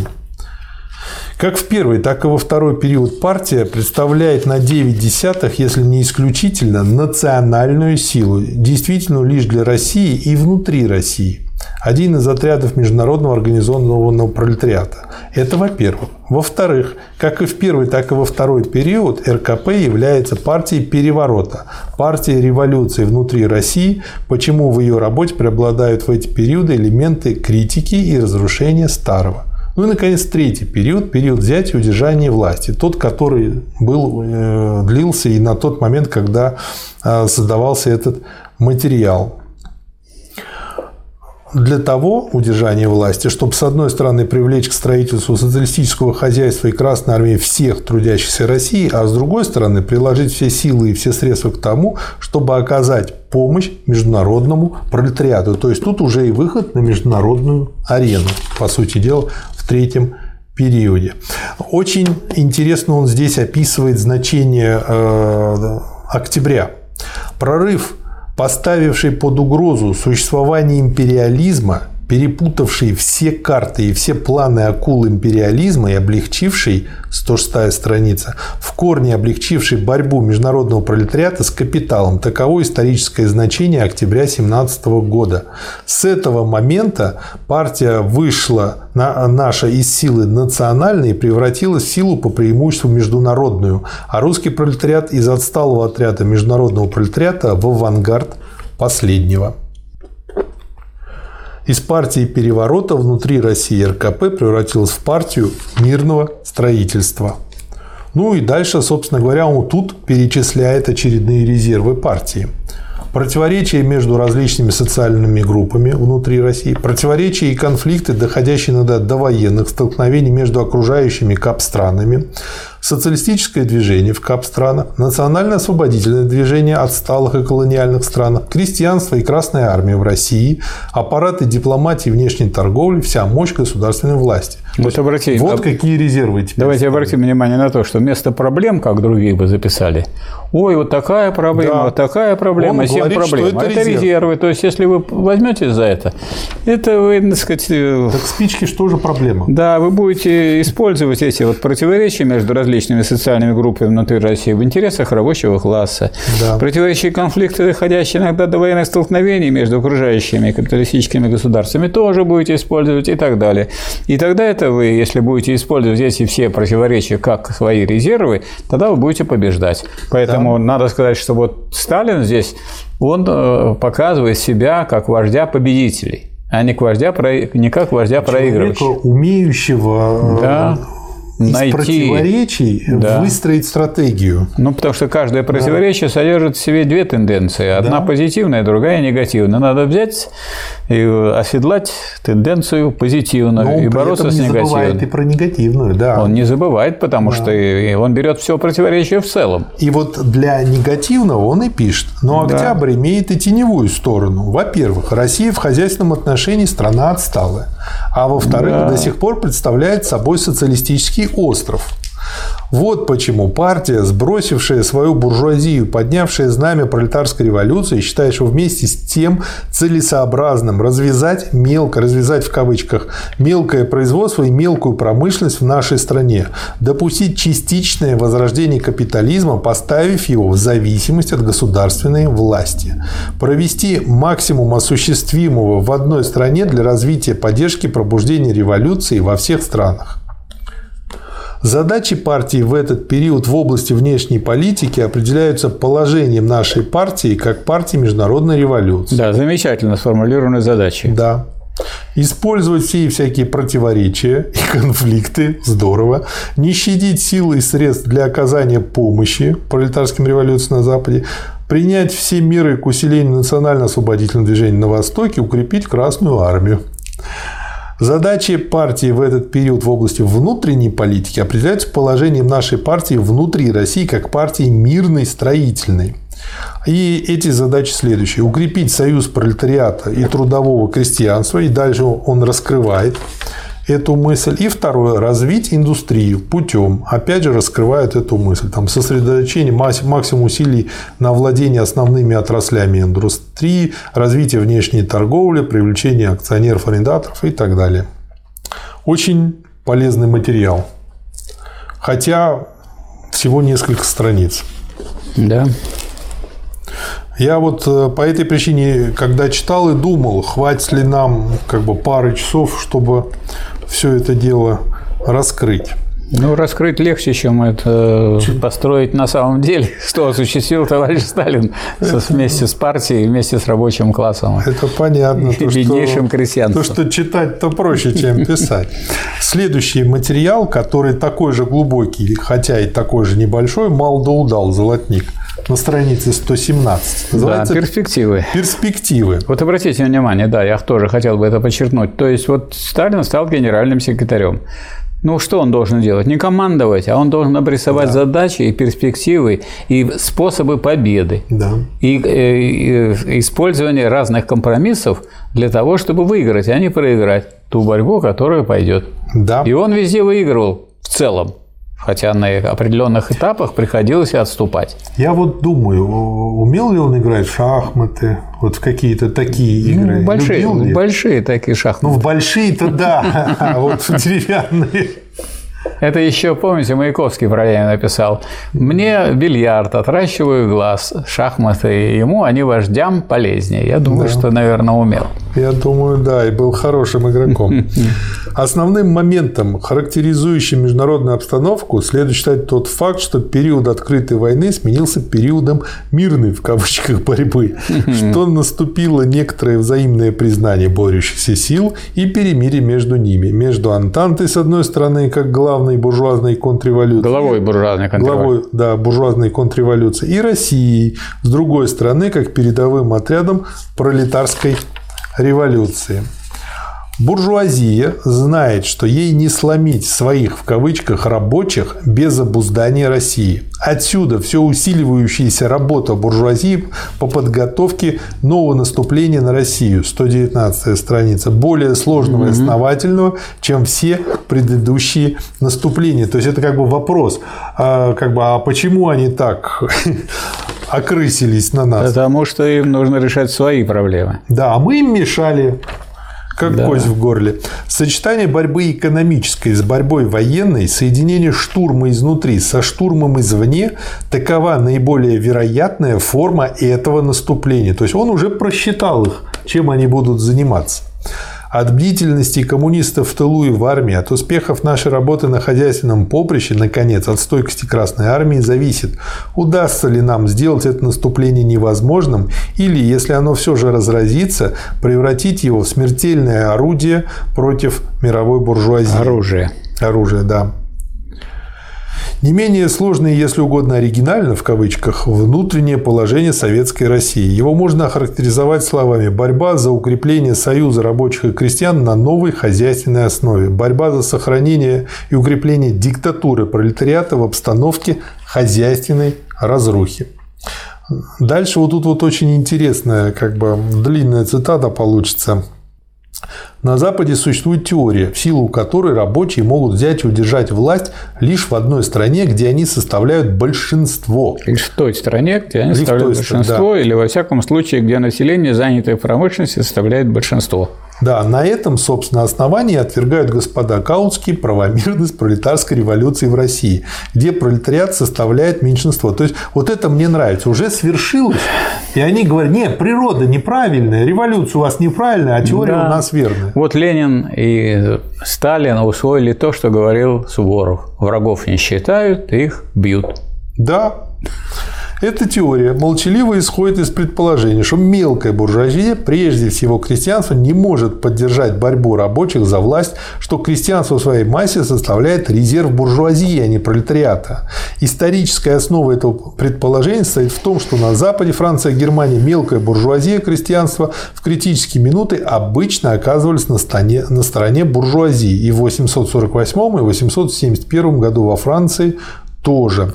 Причины этого явления. Вот очень важный анализ. Первая причина. Буржуазная революция на Западе прошла под руководством буржуазии. Она была тогда прогрессивным классом. Вторая причина. От начала буржуазной революции на Западе до первых попыток пролетарской революции прошло более полстолетия, в продолжении которого крестьянство успело выделить мощную и влиятельную в деревне сельскую буржуазию, которую как бы в России называли кулаками, как я понимаю. В этой исторической обстановке родилась упомянутая выше теория. Совершенно другая картина раскрывается в России. Во-первых, буржуазная революция в России февральская, э, февраль-март 17 года в противовес Западу прошла под руководством пролетариата. То есть буржуазия была реакционной. Во-вторых, попытка успешная пролетарской революции в России октябрь 17 тоже в противовес Западу началась не через полстолетия, а всего лишь через несколько месяцев. То есть не успели крестьяне обуржуазиться. Это последнее обстоятельство еще больше укрепило союз рабочих и крестьян. Вот почему русские рабочие, составляющие меньшинство населения России, оказались, тем не менее, хозяевами страны. Из этого следует очень важные выводы. Первое. Обрисованная выше теория обязательного Не просто большинства- хозяевами страны, еще завоевали себе сочувствие и поддержку огромного большинства населения, и прежде всего крестьянства, взяли и удержали власть, а буржуазия, вопреки всем теориям, оказалась изолированной и осталась без А крестьянских я думаю, резервов. если бы они не завоевали бы вот этого поддержки Да, и сочувствия, тогда тогда бы- бы они и не стали хозяевами. Конечно, хозяева. Да, обрисованная выше теория обязательного большинства обязательное большинство в кавычках, пролетарского состава населения недостаточно неправильно с точки зрения русской действительности. Или, во всяком случае, истолковывается господами Каутскими слишком упрощенно и вульгарно. Это догматики все. Это, это догматики все, которые да. не учитывают реальные картины, реальные борьбы, реальные обстановки, не учитывают исторического момента и так далее. А как раз Ленин и Сталин это учитывают. Мне нравится, как он вот эту теорию дальше выводит на реальную практику. Второе. Сложившееся Сложившийся в ходе революции фактический союз пролетариата и трудового крестьянства составляет при данных исторических условиях основу советской власти в России. И отсюда третий. Вот опять же, вот он последовательно, раз, два, три, выводит да. вот такое ветвящееся знание. Обязанность коммунистов сохранять и укреплять этот фактический союз. Я для себя, знаете, что еще здесь добавил? До полного коммунизма его нужно сохранять и укреплять. И отсюда же автоматически по-сталински стальной вывод. Вот почему нужна диктатура пролетариата до полного коммунизма. Да, потому что иначе этот союз не сохранить. Да. Потому что да. если не будет диктатуры пролетариата... Потому что мелкобуржуазность да. убегут овцы. А мелкобуржуазность рождает буржуазность. Да. А что мы получили? Да. Все дело в данном случае в том, что форма этого союза не всегда одинакова. Раньше, во время войны, мы имели дело с союзом военно-политическим, ну и он раскрывает это там в форме военного, а сейчас эта форма хозяйственная. В этом, когда уже началось мирное строительство, в этом ключ к пониманию новой экономической политики. То есть этой очень краткой, глубокой, мощной статьей, называется «Перспективы», еще раз напомню, Сталин объяснил абсолютно четко и глубоко, почему был введен НЭП. Причем НЭП понимается не просто как отступление, а новая форма наступления, наступление. в союзе с да. широкими слоями крестьянства. На что? На буржуазию. Да. Да. Причем этой буржуазии дается возможность сопротивляться. Да. А сказать, широкие массы сказать, рабочих и крестьян борются с той буржуазией, которая остается, учатся этой борьбе и постепенно ее учатся побеждать. Да. Дальше. Снятие разверстки и прочих подобных ей препон – является первым шагом на новом пути, развязавшим руки мелкому производителю и давшим толчок к усиленному производству продовольствия, сырья и прочих продуктов. Вот люди, недоучившиеся, потом вот на этом ставят точку и говорят, ну вот же, вот же. Да, Они... вот и все. Продолжайте дальше. Да, а тут нужно просто дальше э, продолжать читать. И такое положение, если принять во внимание сохранение за государством транспорта и индустрии, опс, первые э, важные обстоятельства вылезло, при котором он вынужден будет лить воду на мельницу советского государства, вот этот вот новый хозяйчик, и вторым шагом нужно считать передачу продовольственных и сырьевых заготовок Центральному союзу потребительских кооперативов, Центросоюз. То есть мы не только остаем, оставляем в своих руках власть, не только их четко контролируем, но и обязываем их часть продукции обменивать нам, Центру Союз. То есть, да. по сути дела, мы выстраиваем плановое хозяйство, загоняем да. их частично в плановый а что такое, коридор. А что такое кооперация? Ко – это со, а операция – это действие. Кооперация да. – это совместное действие. А это планомерно. она невозможна. Это планомерность да. и есть. Нет оснований сомневаться, что роль Центра Союза как главного аппарата массовых заготовок основных продуктов продовольствия и сырья будет расти изо дня в день. Необходимо только, чтобы государство а. сделало его центром финансирования торговых операций, Б. Подчинила ему в финансовом отношении другие виды кооперации. В. Открыла ему в той или иной форме доступные... Не просто другие, а еще такие другие, торговли. которые все еще враждебно настроены против государства. Да. И подчинись, и пускай работают. Да. Хотя они враждебно настроены, пусть работают ну, в общем полноверном хозяйстве. Да. Третьим шагом следует считать открытие Госбанка. И опять же, какие задачи ставятся Госбанку. Он должен будет ставить в полную зависимость от колебаний рубля как торговые операции, так и производственные тарифы. То есть он должен регулировать это все. И второе, превращает народное хозяйство России в замкнутого, самодавлеющего, каким бы то ни было время блокады, хозяйство миновое, ведущее торговлю с внешним миром, то есть зависимое от случайности колебаний курса рубля. Соответственно, вот Госбанку ставятся две задачи, чтобы вот этого не было. Нет, ставится, что надо приводить в порядок денежное да. обращение. Да. Из этого следует, что без приведения в порядок денежного обращения и улучшения курса рубля наши хозяйственные операции, как внутренние, так и внешние, будут хромать на обе ноги. Да. Госбанк, как регулятор денежного обращения, могущий быть не только кредитором, но и насосом, высасывающим колоссальные частные сбережения. Что сейчас происходит? Да, за счет которых можно было бы оборачиваться, обойдясь без новых эмиссий. Этот Госбанк пока еще представляет музыку будущего, да. хотя имеет по всем данным большую будущность. Хочу привести пример сегодняшнего дня. Сегодня сообщили по радио. О повышении ставки вы имеете? Да, Центробанка угу. до 6,5. Значит, поскольку э, Центробанк дает кредиты только коммерческим банкам, а те устанавливают примерно 7%.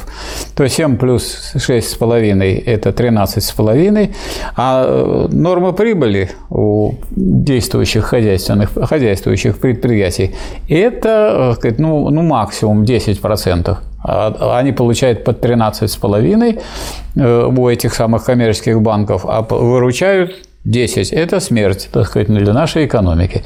Поэтому значит, наш Центробанк, который управляется не столько нашим государством, сколько так сказать, американской так сказать, резервной системой, он продолжает заниматься удушением нашей промышленности. А в то же время в Америке, особенно в период, когда начался ковид, в это время значит, ставку опустили до нуля. И значит, они могут, американские капиталисты, получить э, кредит по нулевой ставке. А зачем? А что выгодное что выгодно? Выгодно это государству? Выгодно, потому что они получат, разовьют производство. С производства будут брать налоги и покроют эту самую свою так сказать, невыгоду, которую они э, так сказать, имели и за счет понижения ставки. То есть очередной шаг делается, и при этом говорят, ну а инфляция в этом году будет усилиться и будет 6%. То Естественно. Есть, как в анекдоте. С народа собрать 6% каждый год. Представляете? Помните анекдот про Шарика, когда ему задали да. вопрос, как тебе живется? Он говорит, ну, миску дальше отодвинули. Да. Вот. Цепь покороче сделали. Да. Ошейник потуже. Зато да. лай сколько хочешь. Да, и сколько, они, сколько крупные экономисты, в том числе Глазев и другие крупные экономисты, не говорят о том, что нужно сократить. Возьмите пример Соединенных Штатов Америки если вы на них берете, они пример, они берут не пример, а они подчиняются Соединенным Штатам Америки, чтобы мы проигрывали в этом самом соревновании Потому что у нас не просто капитализм, а компрадорский капитализм. Компрадорский, да, да. продолжает быть. Следующим средством поднятия курса рубля должно быть расширение нашего вывоза и улучшение нашего отчаянно пассивного торгового баланса.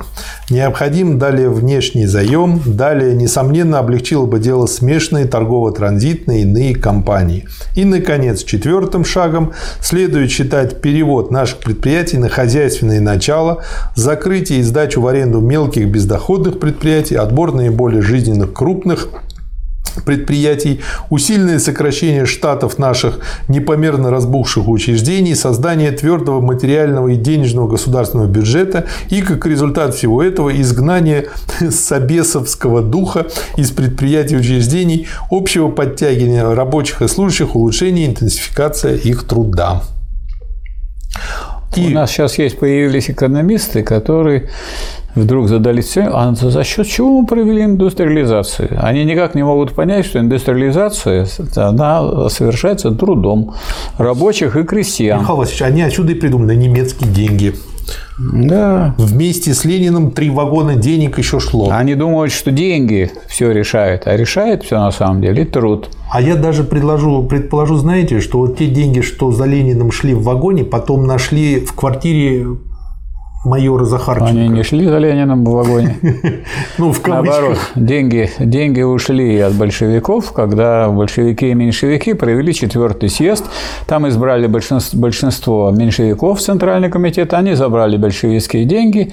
После этого, значит, э, спорил с ними Ленин неоднократно, требовал вернуть обратно большевикам в связи с тем, что большевики и меньшевики разошлись.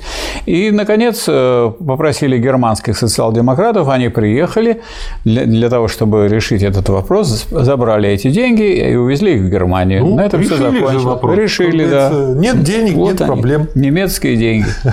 Русские деньги уехали в Германию. Вот и все. Да. А какие еще у немцев могут быть деньги? И очень хорошо заканчивает этот материал. Первые результаты новой экономической политики в виде начинающегося расширения запашек, поднятия производительности труда на предприятиях и улучшения настроения крестьян, прекращения массового бандитизма с несомненностью подтверждают этот вывод. То есть э, он всегда искал и находил реальные индикаторы для того, чтобы проверить, а идея-то работает. Вот тут э, есть на странице 137 самая короткая заметка в три строчки. Приветствие Петроградскому совету депутатов. В пятилетие рождения пролетарской диктатуры приветствую Красный Петроград, колыбель этой диктатуры.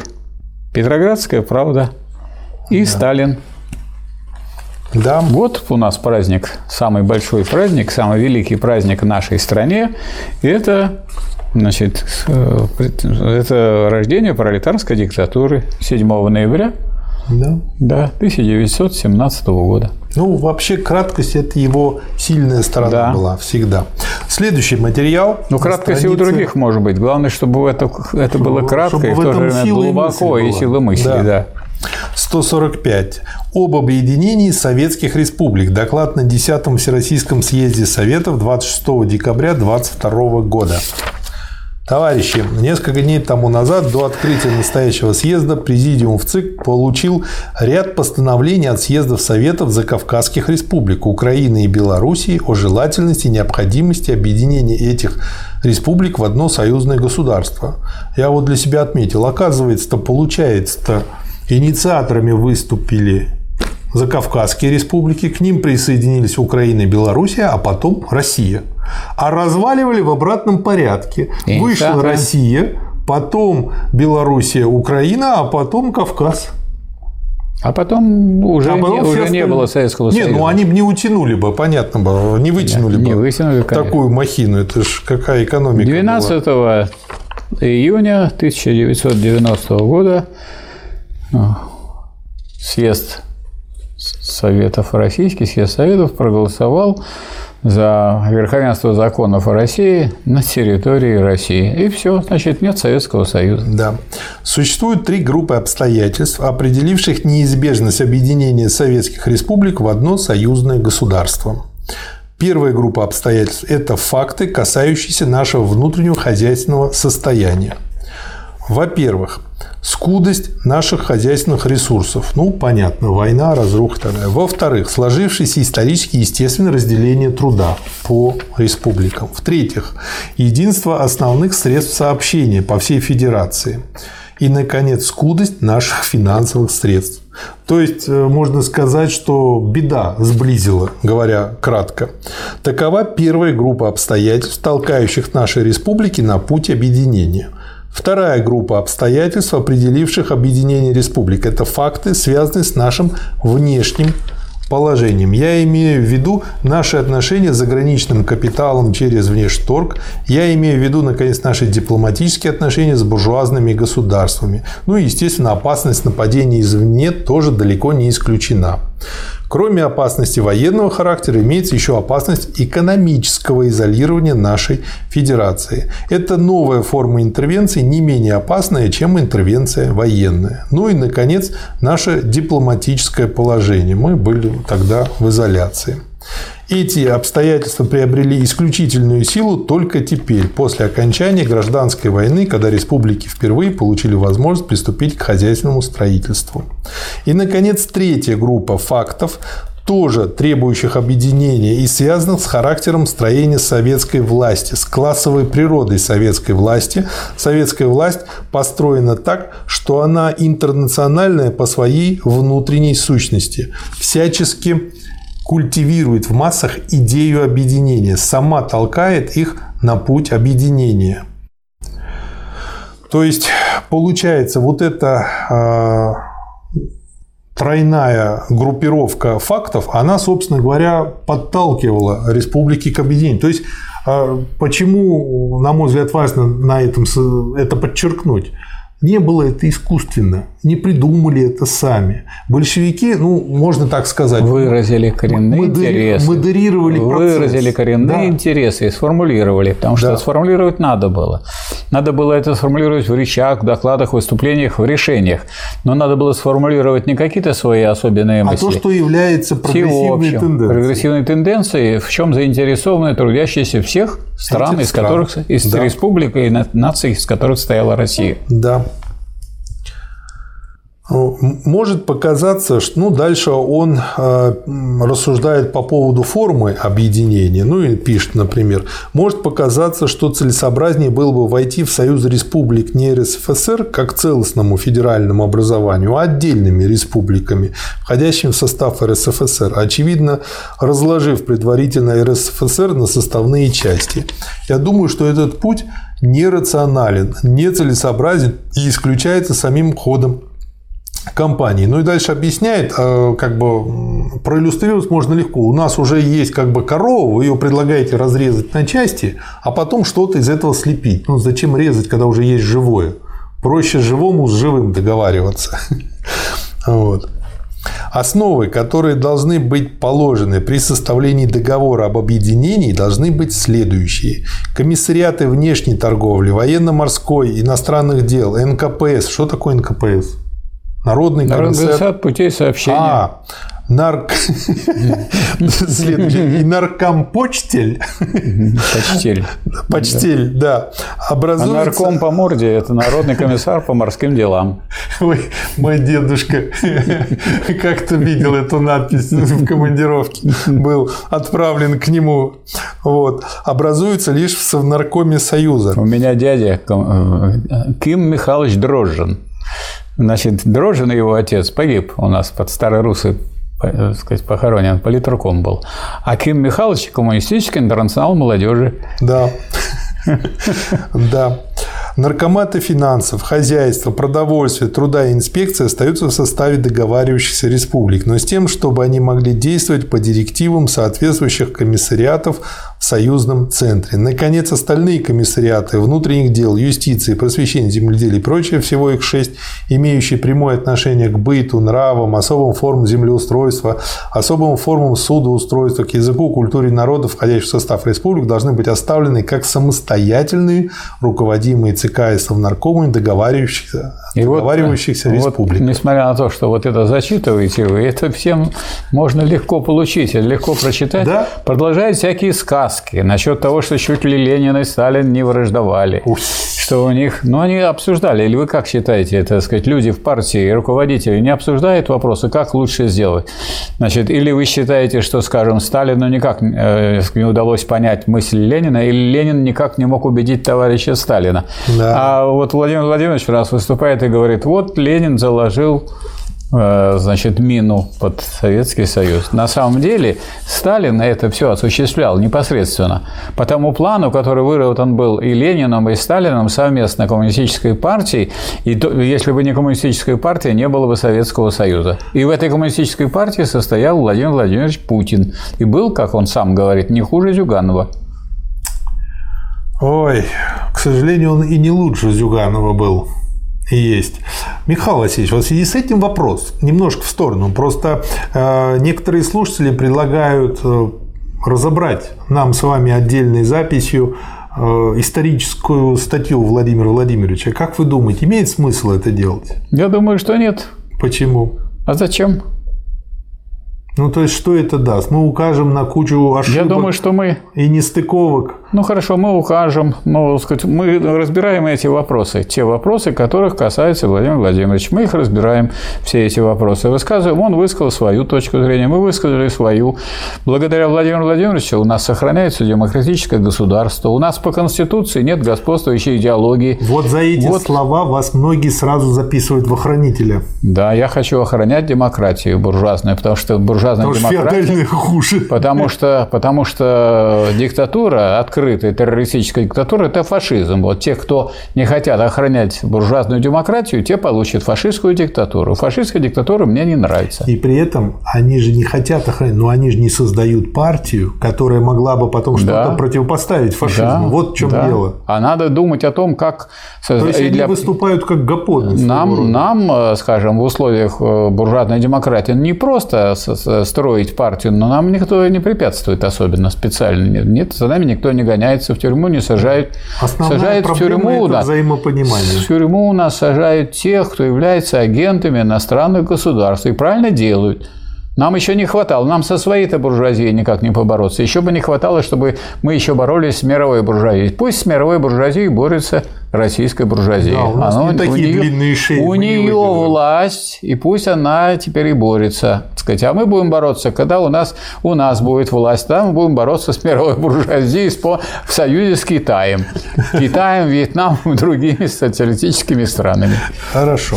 Следующий, э, опять небольшой, но потрясающий материал к вопросу о стратегии и тактике русских коммунистов.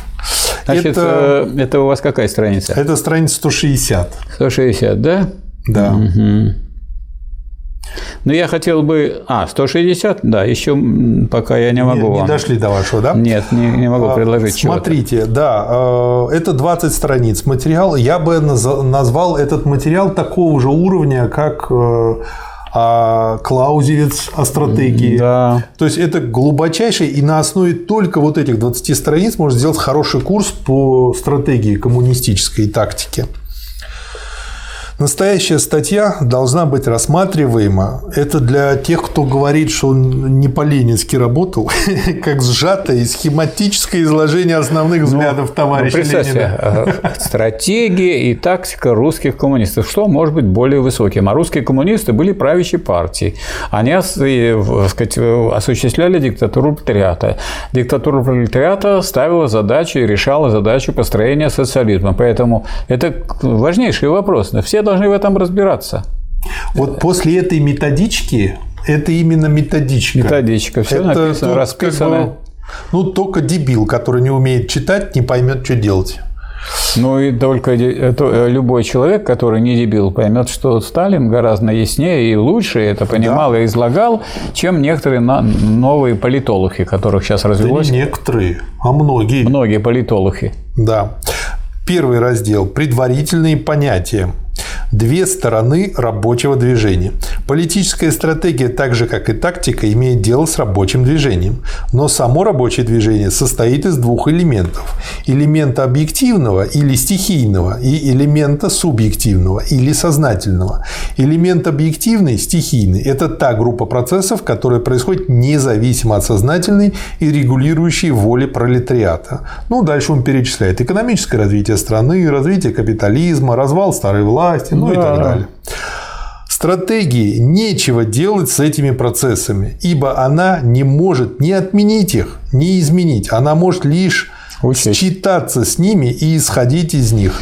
Для примера скажу, есть хорошая аналогия для тех, кто изучал бизнес-стратегию, стип-факторы. Социальные, технологические, экономические, экологические, политические. Там точно так же. Мы не можем на них как бизнес повлиять, мы можем да. их учитывать. Когда будете строить да. мост через него, имейте в виду, куда течет, что он течет, Нева. что течет Нева, а не какая-нибудь И она там течет речка. Финский залив, и она вытекает из Ладожского озера. Если Никуда это не учитывать. Не... Да, ничего не получится. А вот хотели мостик сделать, не, не обратили внимания, что вот там будет на, э, корабли туда, на этот мост э, Ой, да наводить. Уже, уже есть очень интересный факт. Попытались э, одно устройство, созданное одним очень высокотехнологическим заводом под Крымским мостом, протянуть и не получилось. Вот как они так вот сейчас рассчитывали высоту моста, так что там полметра не хватило.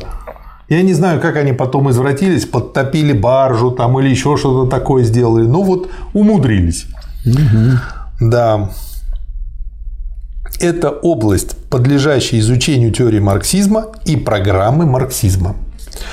Но движение имеет еще субъективную, сознательную сторону. Субъективная сторона движения – это отражение в головах рабочих стихийных процессов движения. Это сознательное и планомерное движение пролетариата к определенной цели. Если стратегия не в силах изменить что-либо в ходе объективных процессов движения, то здесь, в области субъективной, сознательной стороны движения, наоборот, поле применения стратегии широко и разнообразно, ибо она, стратегия, может ускорить или замедлить движение, направить по кратчайшему пути или совлечь его на путь более тяжелый и болезненный, в зависимости от совершенства или недостатков самой стратегии. Здорово просто э, описывает. А стратегия – это план действий на длительный период. Да. На длительную перспективу, рассчитан на серьезный успех. Он упомянул здесь про э, те случаи, связанные со стихийным, которые от нас не зависят, что э, это предмет теории и программы марксизма. А дальше поясняет, Да. что это такое.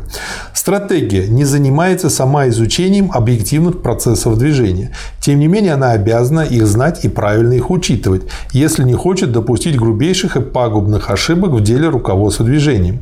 Изучением объективных процессов движения занимается прежде всего теория марксизма, а потом и программа марксизма, которая вытекает из этой теории. А из программы марксизма вытекает и стратегия. Да, пролетарская стратегия может быть названа действительно марксистской лишь в том случае, если в основу ее работы будет положен основной вывод теории марксизма.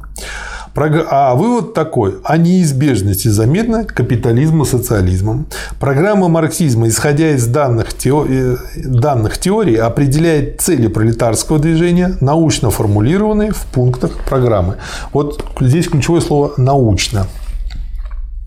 Программа может состоять из двух частей – максимальной и минимальной. То есть программа минимум, программа максимум. Для чего это нужно? Для переговоров, для задачи ориентиров, для понимания тому, что в каких условиях, до какого мы можем отступить и дальше. Это нужно для того, чтобы Куда не не взорваться, если Да. вы ставите задачи выше максимальных, Да, и для того, чтобы не опуститься ниже такого уровня, когда вы начнете да. разваливаться. да. Поэтому вот, так сказать, область. э, Это как диапазон в анализе крови для параметров у И как- нормального задач. И человека. как диапазон при стрельбе. Если вы хотите какую-то цель поразить, так вы должны понимать, что ваши снаряды должны ложиться в определенном диапазоне. Яблочко. И если они нет не только в яблочко, обязательно будет и девятка, и восьмерка, и семерка, и шестерка.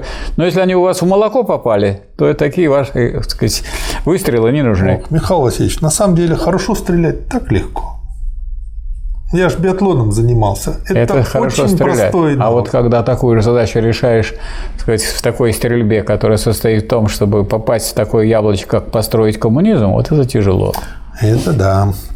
Следующий пункт – стратегия, собственно говоря. Важнейшей задачей стратегии является определение того основного направления, по которому должно пойти движение рабочего класса, и на котором выгоднее для всего пролетариата нанести противнику основной удар для достижения целей, поставленных программой. То есть вот он показывает, что программа э, вытекает из э, марксизма, программа марксизма, из э, нее вытекает стратегия, и дальше, собственно говоря, план стратегии. Да, но для этого Он надо понимать, что формулирует такое стратегию. программа. Программа – это последовательность действий. Да. Последовательность действий. А раз последовательность действий определена программой, значит, надо так сказать, наметить задачи.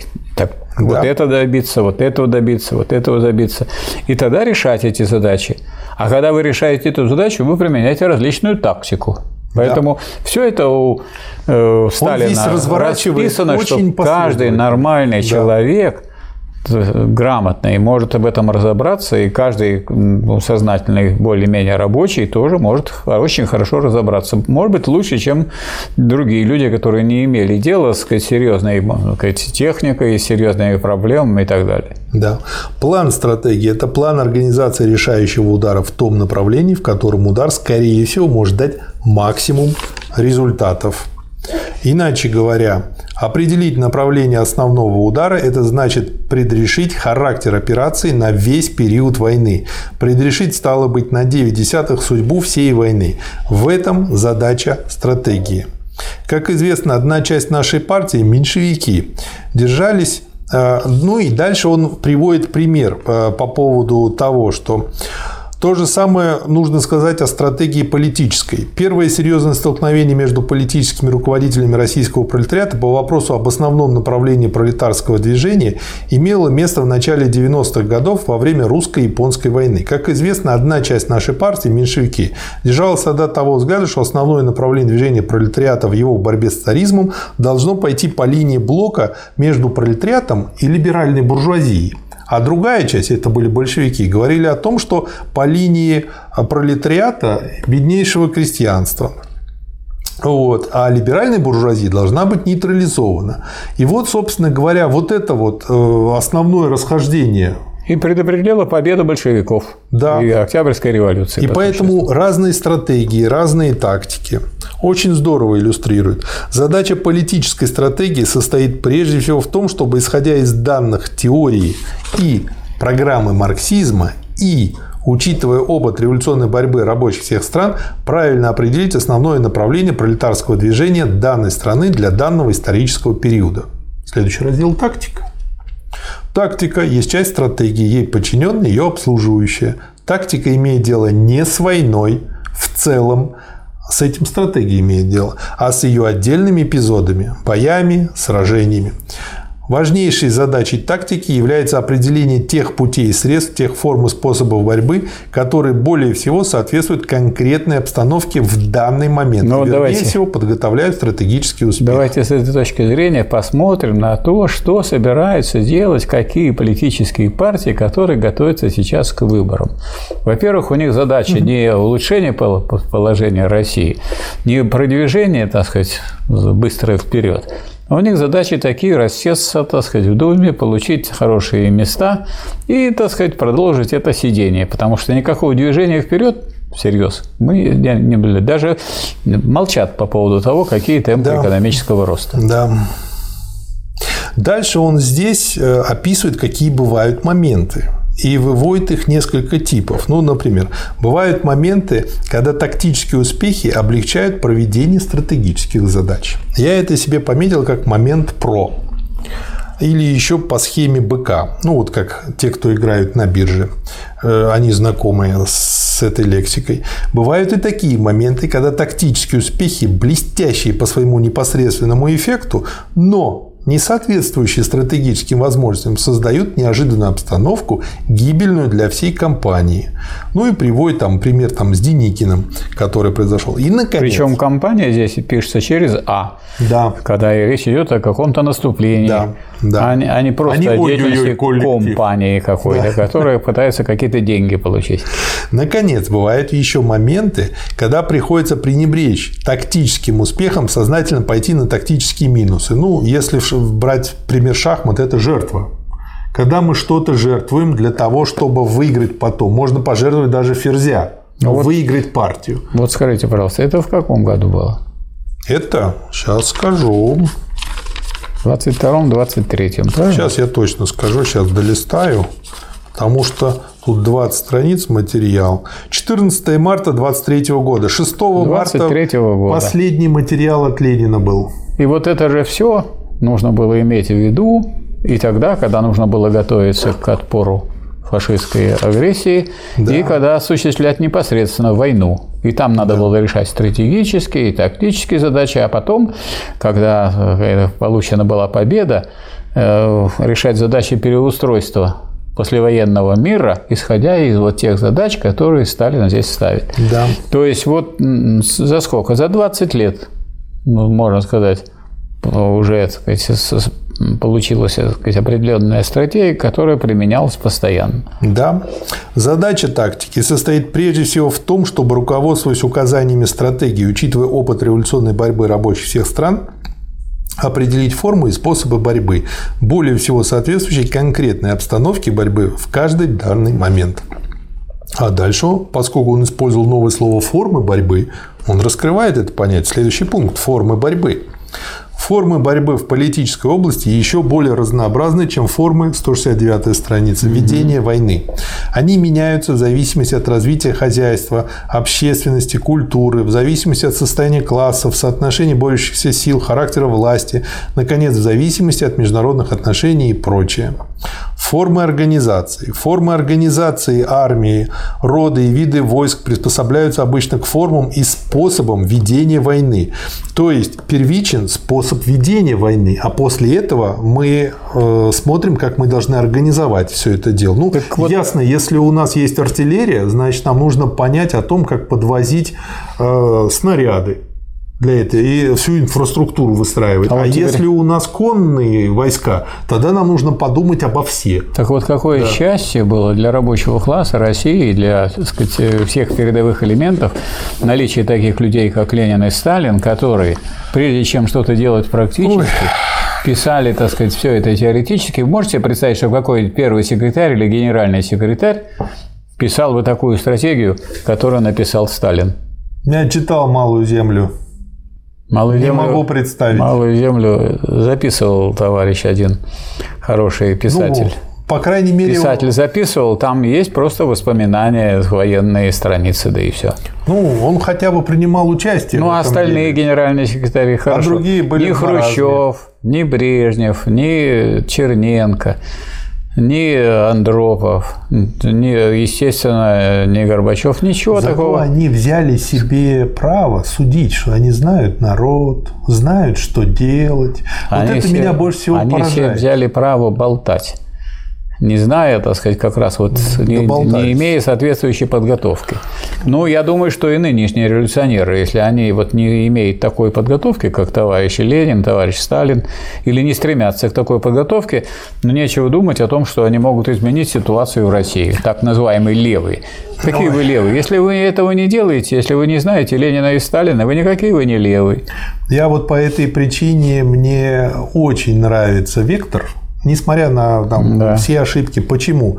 Потому что он изучает сам и организует кружки вокруг себя. И то, что в этих кружках пытается, пускай и с ошибками, но изучать это очень положительный момент, хороший. Да, и это очень этой... положительный момент, который состоит в том, чтобы уяснять какие-то вопросы самому себе. Никакой организационной работы по, по организации рабочего класса они не ведут, это и да. эти формы вообще для них не существуют. Да. Поэтому это на уровне... Это начало. Это на уровне 905 года. Начало. Да. Ну, ну, ну, не знаю, вы, на мой взгляд, оптимистичны. Я бы это отнес вообще к 90-м годам 19 90-м годам, да. Вот когда, когда Ленин начал начинал свои Но практики. Это нужно пройти, Конечно, в этом пусть положительное. Проходит. Но проходит. по этой же причине э, мне, несмотря на то, что лично очень нравится Семин, и как человек, и видно, что он болеет душой и пытается и делает, но то, что он де-факто делает, он на самом деле, я его про себя называю плачем Ярославны, то, что он делает.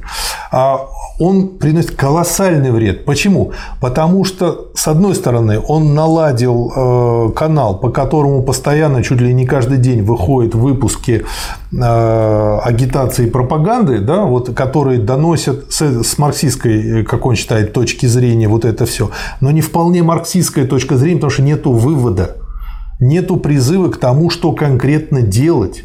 И видно, что он сам это не знает. Видно, не что понимаю. у него болит да, вот у него болит, он кричит, нога у него болит, вот, и он кричит очень гениально на всю страну. И этой болью заражает остальных, потому что он подсознательно вколачивает в людей мысль, что и дальше так же будет. Расслабьтесь и, и ничего у вас не получится. Да, в этом его колоссальный вред. К сожалению, если бы он это понял, если бы он совместил это, там, добавил бы еще 30 секунд чего-то конкретного, призыв к вступлению в конкретную партию или хотя бы к созданию кружков и как-то бы начал бы вот эту работу тоже Да я вообще считаю, все это детский лепет. Если люди не понимают, что для того, чтобы восстановить социализм, нужна политическая партия, это люди, которые делают какие-то маленькие шажочки в том или ином направлении, но из которых, то есть нет у них ни стратегии, ни тактики, где вот нет того. У них есть только боль. У них да. есть только боль, и нет того, что вот тут растолковывает Сталин. Ну, допустим, да. вам не нравится это у Сталина.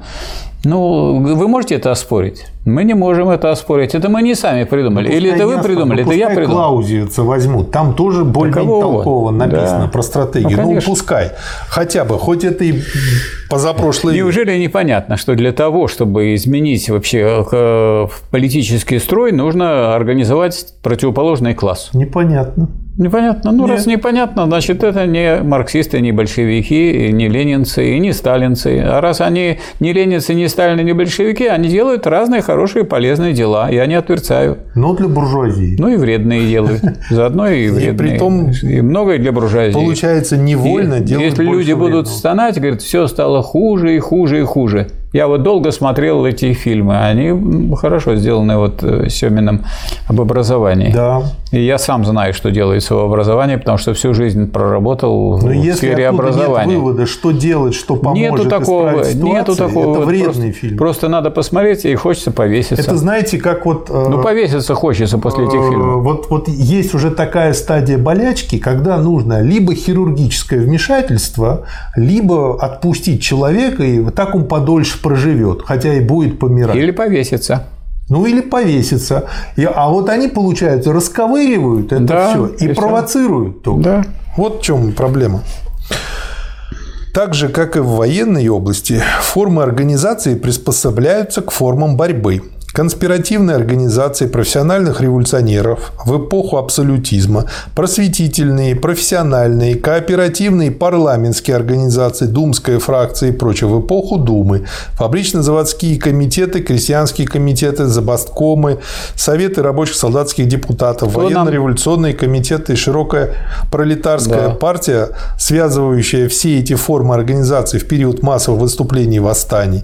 И, наконец, государственная форма организации пролетариата пролетариата в период сосредоточения власти в руках рабочего класса. Таковы вообще те формы организации, на которые при известных условиях может и должен опереться пролетариат в своей борьбе с буржуазией. Вот сейчас мы слышим постоянное нытье нытье в интернете, нытье, так сказать, в самых разных выступлениях и так далее. Вам запрещают организовывать рабочий класс? Нет. Нет. Читайте трудовой кодекс, вы можете так сказать, вести э, борьбу за заключение коллективного договора, который улучшает да, положение. Такие же вопросы. Вы можете, вы можете э, э, осуществлять забастовку, если вы не решили это без забастовки. Забастовка записана в, в Конституцию, которую вы все время, так сказать, ругаете. Я тоже ее ругаю, потому что ее никто не принимал. Но в ней записано в этой Конституции право на забастовку, статья 17. И в Трудовом кодексе написано, вы призываете людей к забастовкам, но нельзя позывать людей к забастовкам просто, чтобы они бастовали. Надо работать на это. И при этом надо ну, добиваться улучшения условий. Нужна чтобы цель. забастовка решала конкретную да. задачу. Стратегия. То есть, нам нужно это, о чем говорит Сталин, стратегия, сказать, тактика. То есть, вы должны знать, что вы хотите добиться. Получение значит, э, э, более высокой заработной платы, улучшение условий труда, сокращение рабочего дня. Никто вам это не запрещает делать. Но если вы не будете этим заниматься, это надо организовать широкие, так сказать, трудящиеся массы, которые бы за это боролись. Вот, вот ключевое слово вот. «делать». У меня да. были такие же вопросы ко многим людям в начале 90-х, которые называли СССР тюрьмой народов, что всех сажают, ничего не дают делать. Я им всем всегда говорил, мне никогда никто ничего не запрещал. И вот мне никто не запрещает. Я не захотел ходить в школу, я не ходил в школу. Хорошо, вам сейчас кто-нибудь запрещает? И сейчас мне никто не запрещает. Вам запрещают изучать Сталина? Мало того, Михаил Нет. Васильевич, я считаю, в подавляющем большинстве мест и человеческих обществ 99% не запрещается. Есть один процент того, что запрещается, но да. для, для того, чтобы до такого дорасти, нужно столько еще успеть сначала сделать. Да, вам не надо сейчас и заниматься тем, что сейчас запрещается, потому что это не дело одиночек. Да и потом я не собираюсь наркотой торговать. Да. Сейчас даже уже торговые сети, ну, когда морковка стоит 150 рублей, а бананы 86. Это с помощью этой морковкой подгоняет трудящихся к тому, чтобы они сорганизовывались и начали коллективную борьбу. Интересно, как они собираются морковкой подгонять? А так вот, когда будет такая морковка, что... Ценой? Ценой, да. Если вы не хотите, чтобы цены росли, организовывайте. Финансисты, они ценой. Большевики бы формой подгоняли бы. Вот, а эти ценой. Эти только ценой. Золотую морковку вам сделают. Да. Следующий пункт – лозунг и директива. То есть, опять же, тактикой не заканчивается все. Да, а лозунг – это что? Это кратко выраженный призыв. Лозунг кратко выраженный призыв сжатное... к конкретному действию. Если да. вы не можете сформулировать, какое надо сделать действие, а у нас вот все эти рассказы, вот они садятся и болтают, и болтают, и болтают, и объясняют. А вы к чему призываете? Ни к чему не призываете, у вас нет Поболтать. лозунгов, нет призывов. А, нет, нет, они этот, деньги собирают Деньги на, собирают, на донаты. канал. Донаты. Дальше он приводит примеры, э, какие лозунги, собственно говоря, э, реальными лозунгами являются, а какие просто выпуск пара. Директива же есть прямой призыв пар к де- к действию тогда-то и там-то обязательное для всех членов партии, подхватываемое обычно широкими массами трудящихся, если призыв правильно и метко формулирует требования масс, если он действительно назрел. Ну, поэтому тут, если это вместо партии есть только кружки, а никакой директивы, то речи быть не может. Какая директива? Ну, я сижу в кружке и занимаюсь, что-то изучаю. Это полезно? Полезно. Вы против кружков? Я не против. Да. Смешивать лозунги с директивами или лозунг агитации с лозунгом действия столь же опасно, сколь опасные, а иногда и гибельные преждевременные или запоздалые выступления. Вот. Ну и дальше, собственно говоря, лозунг, он показывает, чем отличается лозунг агитации от лозунга действия. Давайте Следующий не будем забывать при этом, что Сталин, между прочим, организовывал в Октябрьское вооруженное восстание, входил в военно-революционный центр, делал доклад на шестом съезде партии, когда Ленин был в разливе. То есть он непосредственно занимался этим, И этими это вопросами. виртуозно. И сделал это виртуозно. И потом они так сказать, сказали, товарищ Ленин, приходите, э, так сказать, в Смольный, там собрался второй съезд Советов. Ленин вместе с рабочим пошел с э, Сверодобольской улицы и прошел Смольный, и через два часа он стал председателем Совета народных комиссаров. Да. Вот и это был первый раздел, где он вводит понятия. Теперь, когда они введены, определены и понимаемы всеми, кто вдумчиво читает, следующий раздел этого материала Понять невозможно. Не понять это невозможно. Все разжевано. не, можно, Михаил Васильевич. Но если не хочешь, могут. если не хочешь понять, то можно. Не, ну если ты такси вызываешь на дом 14, а приезжает на дом 21, значит, можно? Следующий раздел – стратегический план. Стратегия партии не представляет чего-либо постоянного, раз навсегда данного. Она меняется в зависимости от исторических поворотов, исторических сдвигов. Изменения эти выражаются в том, что для каждого отдельного исторического поворота вырабатывается отдельный, соответствующий ему стратегический план, действующий на весь период от одного поворота до другого. А вы знаете, что у нас есть закон о стратегическом планировании? Поворотов только нет. Нет, у нас закон есть, а стратегического планирования нет. Как нам объяснили, он заморожен. Вот вы, знаете, Нет, вы Михаил слышали такое понятие, проще. как заморозить план? Проще. Закон. У нас есть уголовный кодекс. он Нет, тоже есть, но он же не подразумевает, что все воруют. Вот логика, я думаю, здесь такая. Он подразумевает, что кто-то ворует. А вот стратеги... закон о стратегическом планировании вообще подразумевает, что будет стратегический план. А план должен пройти, между прочим, э, через э, федеральное собрание и стать законом. Михаил Васильевич. Подписан президентом. Но потому что нынешний, потому что Потому что вместо этого получается, что есть указы президента, а когда этот указ наталкивается на какой-нибудь закон, то что выше, закон или указ? Указ – это уровень четвертый юридический. Сначала идут э, у нас самый высокий уровень – это Конституция, после нее идут федеральные законы, конституционные, две трети надо, обычные федеральные законы ФЗ, а потом идут постановления э, указа президента, четвертый уровень. И вот указ президента, говорят, почему он не выполняется? А как он будет быть выполнен, Михаил если он Васильевич. наталкивается на закон, который принят Вы нашим... не поняли. Они сделали следующее. Первое. Они рыночники, да, так скажем, в кавычках. Да. Их задача свести плановость в ничто. И вот они свели так, потому что вот если уголовный кодекс есть люди, к которым Нет, он но для- применим, но для тех- то этот закон но не для- применим никому, Но для таких, президенту. для таких, как для успокоения таких, как вы, они приняли закон о стратегическом планировании. У нас Меня есть. это не успокаивает. Вас не Я успокаивает? умею буквы Но они других, слова. они других успокаивают этим. Те, кто не умеет. Так они заморозили потом этот закон. Вы слышали, чтобы закон положили в холодильник? Ой, ну их. Заморозить закон. Новая история России знает три основных исторических поворота, породившие три различных стратегических плана в нашей истории. Ну и дальше он их рассматривает. Просто как бы по главам пройдусь, э, чтобы не помешать вашему чтению. Первый исторический поворот и курс на буржуазно-демократическую революцию – это 905-917 февраль.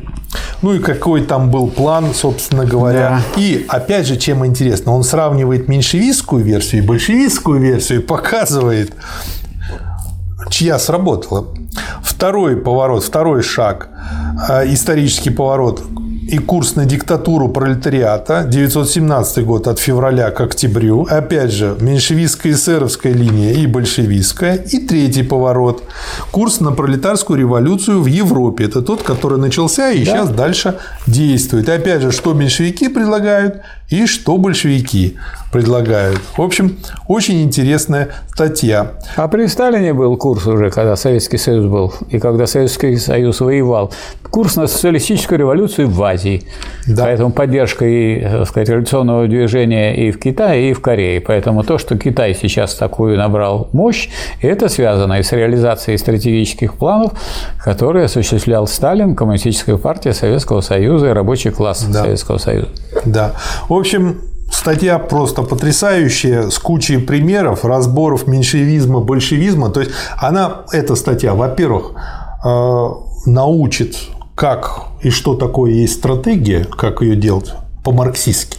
Во-вторых, она еще раз покажет с точки зрения стратегии отличия большевиков и меньшевиков, большевизма и меньшевизма. И в-третьих, она а, вооружит вас как методичка кучей советов, как это делать лучше всего. Ну, поэтому на этом фоне, э, Обалдеть. когда вот читаешь Ленина и Сталина, думаешь, что собой представляют эти вот э, выступления некоторых товарищей, которые выступают с прогнозами, с заявлениями, с рассказами и с прочим. Но это, так сказать, все это несерьезно, это не глубоко, это не политика. Это Зато люди... у них какие просмотры. Просмотры, Михайлович. да. Самые большие просмотры у тех, кто занимается Мулине. Нет. Знаете, у кого самые большие? Вот я на данный момент обнаружил просмотры. Есть канал, там по 30, по 40 миллионов просмотров. Чем занимается мужик? Он под колесо своего автомобиля запихивает разные вещи и наезжает на них. А, молодец. Ну, там какая-нибудь бутылка Это к чему относится? К страте... Это к стратегии? Гвоздь. Это к стратегии, к тактике относится или к чему? Это, это к тому, как, как сшибить бабла на лохах. Да, стригут. Стригут. Каково положение овец? Да. Стригут. Так, следующий материал. Э, у вас отмечена там 207 страница, 209 да? у меня. Ага, значит, я еще не дойду до 209. Э, следующий материал. Национальные моменты в партийном и государственном строительстве. Опять же, тезисы. Вот обожаю тезисы то есть крат... Это к 12 съезду. Кратко выраженные мысли. Мысли, мысли и мысли. Человек хочет читать, знакомиться с мыслями кратко выраженными. Их легко удержать в голове. Так тяжело после вот этих товарищей читать наших современных товарищей, это же просто ужас. Никто вас не заставляет читать современных? По работе приходится, Михаил а вам... Васильевич, насилую свой организм да? каждый день. А, но вы можете сказать, что товарищ Сталин наш современник. Чем дальше идет у нас идут события исторические, тем в большей мере у нас работы Ленина и Сталина становятся современными. Вы знаете, что сказал Аль Капоне?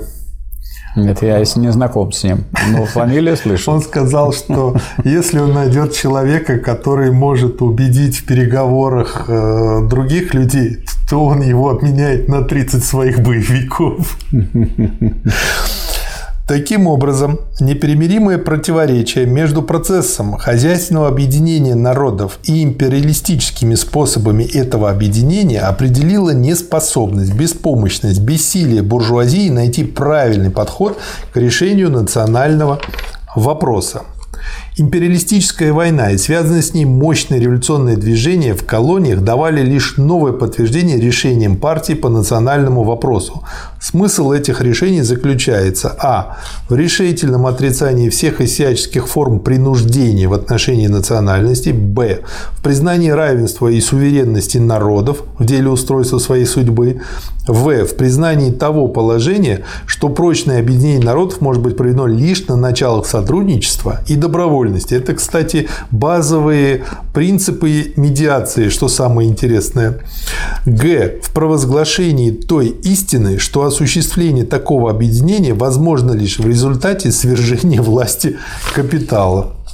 Таким образом, пролетариат нашел в советском строе ключ к правильному разрешению национального вопроса. Он открыл в нем путь организации устойчивого многонационального государства на началах национального равноправия и добровольности. И дальше это опять же раскрывается. Но э, то, что Форма-то удачная, но есть пережитки, ну, например, пережитки великодержавного шовинизма, доставшиеся нам от царизма, а также фактическом, то есть хозяйственном и культурном неравенстве национальностей союзных республик. И причины этого фактического неравенства кроются не только в истории этих народов, но и в самой политике царизма и русской буржуазии. И, наконец, это наследство, в кавычках, хорошее, состоит в пережитках национализма в среде целого ряда ряда народов, прошедших тяжкое иго национального гнета. То есть местный национализм против остальных. Ну и он тут перечисляет там шовинизм грузинский, азербайджанский, узбекский, в общем, много этих шовинизмов. Вот, и с той стороны тоже. Поэтому, наряду с существующими центральными органами Союза, являющимися представительством трудящихся масс всего Союза, независимо от национальности, должен быть создан специальный орган представительства национальностей на началах равенства. Ну, палат национальности, как я понимаю. Исходя из сказанного, съезд рекомендует членам партии в качестве практических мер добиться того. Опять же, практические меры. Потрясно. А. В системе высших органов Союза должен быть учрежден специальный орган представительства всех без исключения национальных республик и национальных областей на началах равенства. Б. Комиссариаты Союза должны быть сконструированы на началах, обеспечивающих удовлетворение нужд и потребностей народов Союза. И В. Органы национальных республик и областей строились бы по преимуществу из людей местных, знающих язык, быт, нравы, обычаи. Это гораздо богаче, глубже и конкретнее, чем пустые разговоры на тему о том, как построить Советский Союз. Да. Советский Союз надо построить на основе братского союза народов. Да. Ну и дальше он там раскрывает, что развитие организации нашей партии в большинстве национальных республик протекает в условиях не вполне благоприятствующих росту и укреплению. И что для этого нужно делать? Опять же, практические рекомендации от А, ну не рекомендации, а задачи, даже которые надо решить. Ну, например, развитие массовой партийной литературы на родном языке, усиление партийной воспитательной работы в республиках, усиление работы среди молодежи в республиках, создание при ЦК национальных компартий инструкторских групп из местных работников, ну и так далее. Очень интересный материал. Ну и вот мы подобрались, видимо, у вас там как раз пометки есть, это 12-й съезд РКП. Да, вот на 12-м съезде уже Ленин Ой. не присутствовал здесь, на этом съезде. Он был да. болен, он писал всякого рода статьи, заметки, диктовал, их люди читали, и вот Сталин их, между прочим, учитывает и комментирует. Но это уже, да, это 17-25 апреля. Он уже, как бы, между ними была переписка, но да. не более. Так, и здесь я выделил как бы два основных материала. Это организационный отчет ЦК и доклад о национальных моментах. Значит, э, начнем с первого. Да.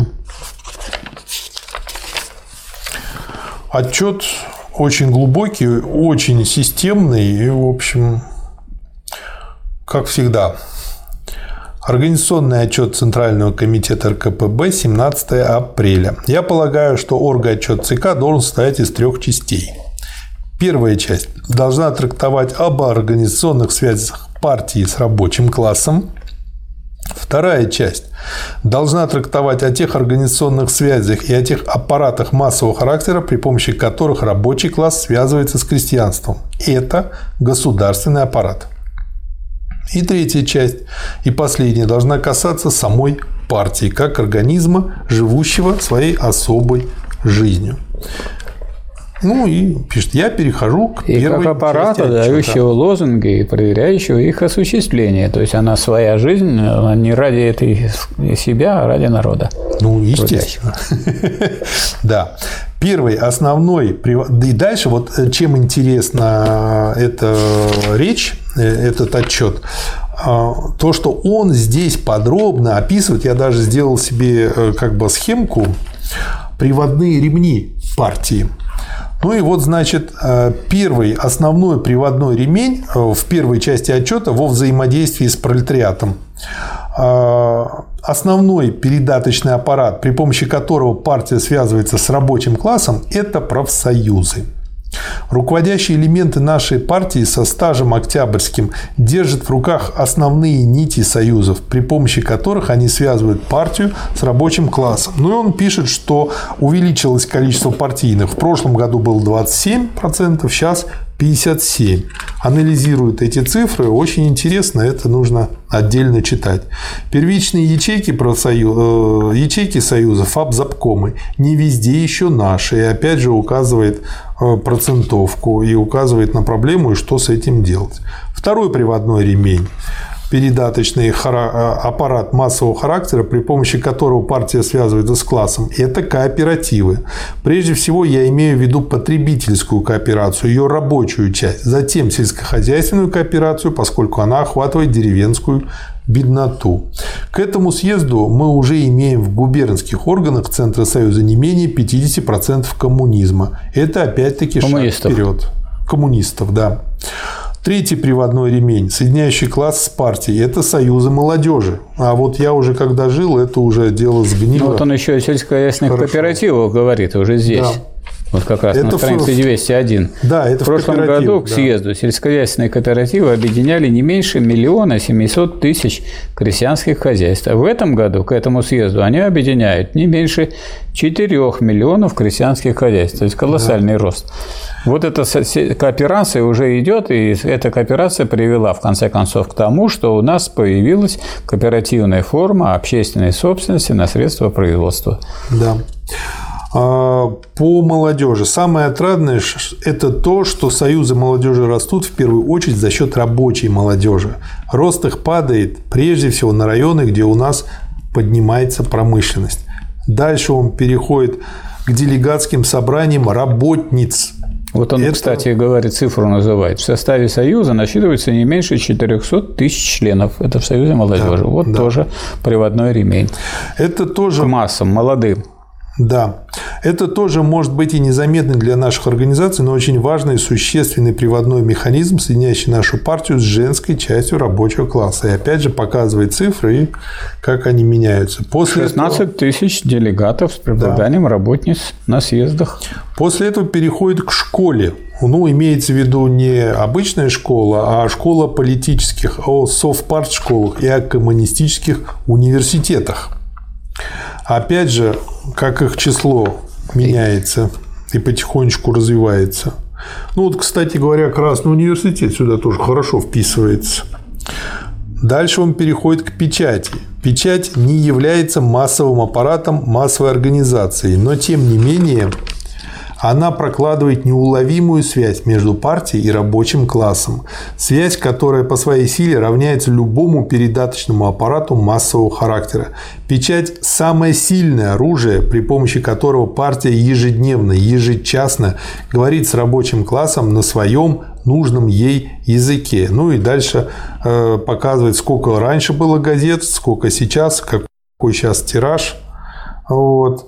И э, что с этим происходит. Угу. Печать становится менее казенной, живет на свои средства и является острым оружием в руках партии. И он показывает, что сначала она датировалась, они убрали дотации, тираж упал, но зато вот она перестала быть казенной. То есть то были, грубо говоря, современным языком грантоеды. А сейчас уже наша пролетарская. Перехожу к следующему передаточному аппарату – к армии.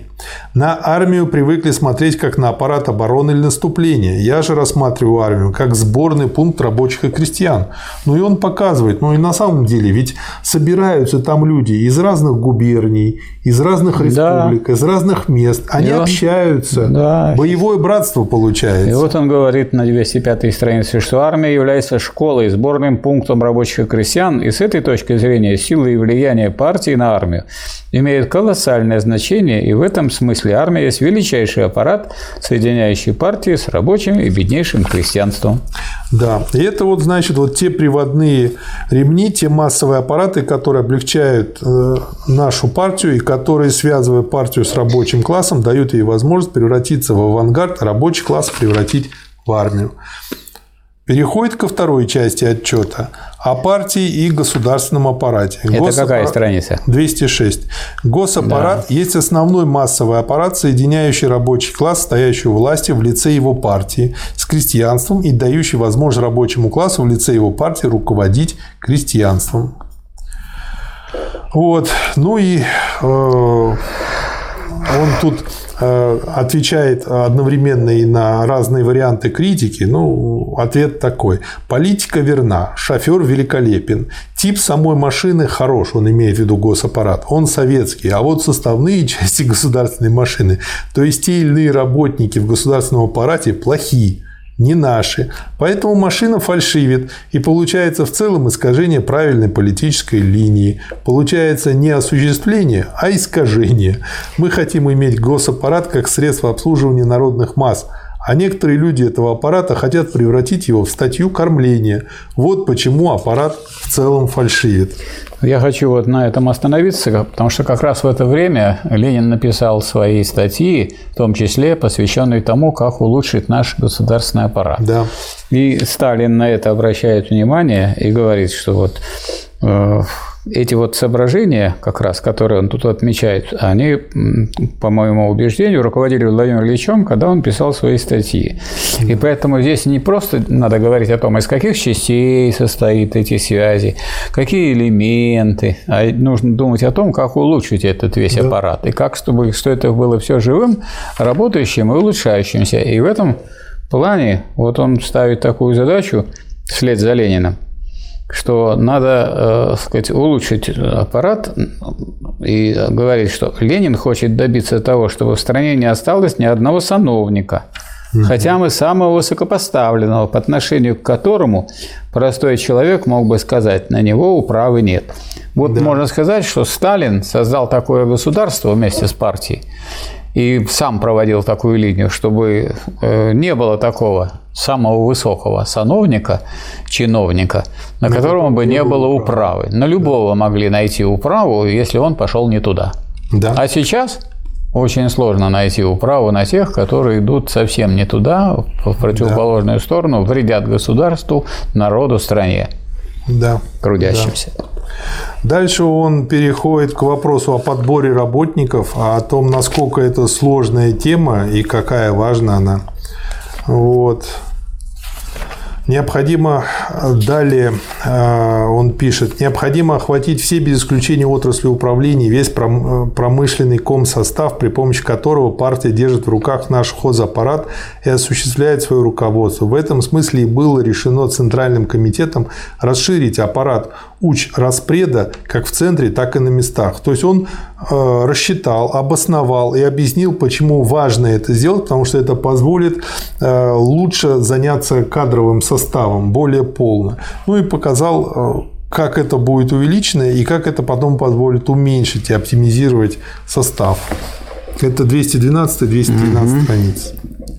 Ну, у меня вот есть тут э, сказать, мысли угу. насчет 19 страницы, угу. 18. А давайте сейчас дойдем Мы туда. еще дойдем туда. Перехожу да. к третьей части о партии как организме и партии как аппарате.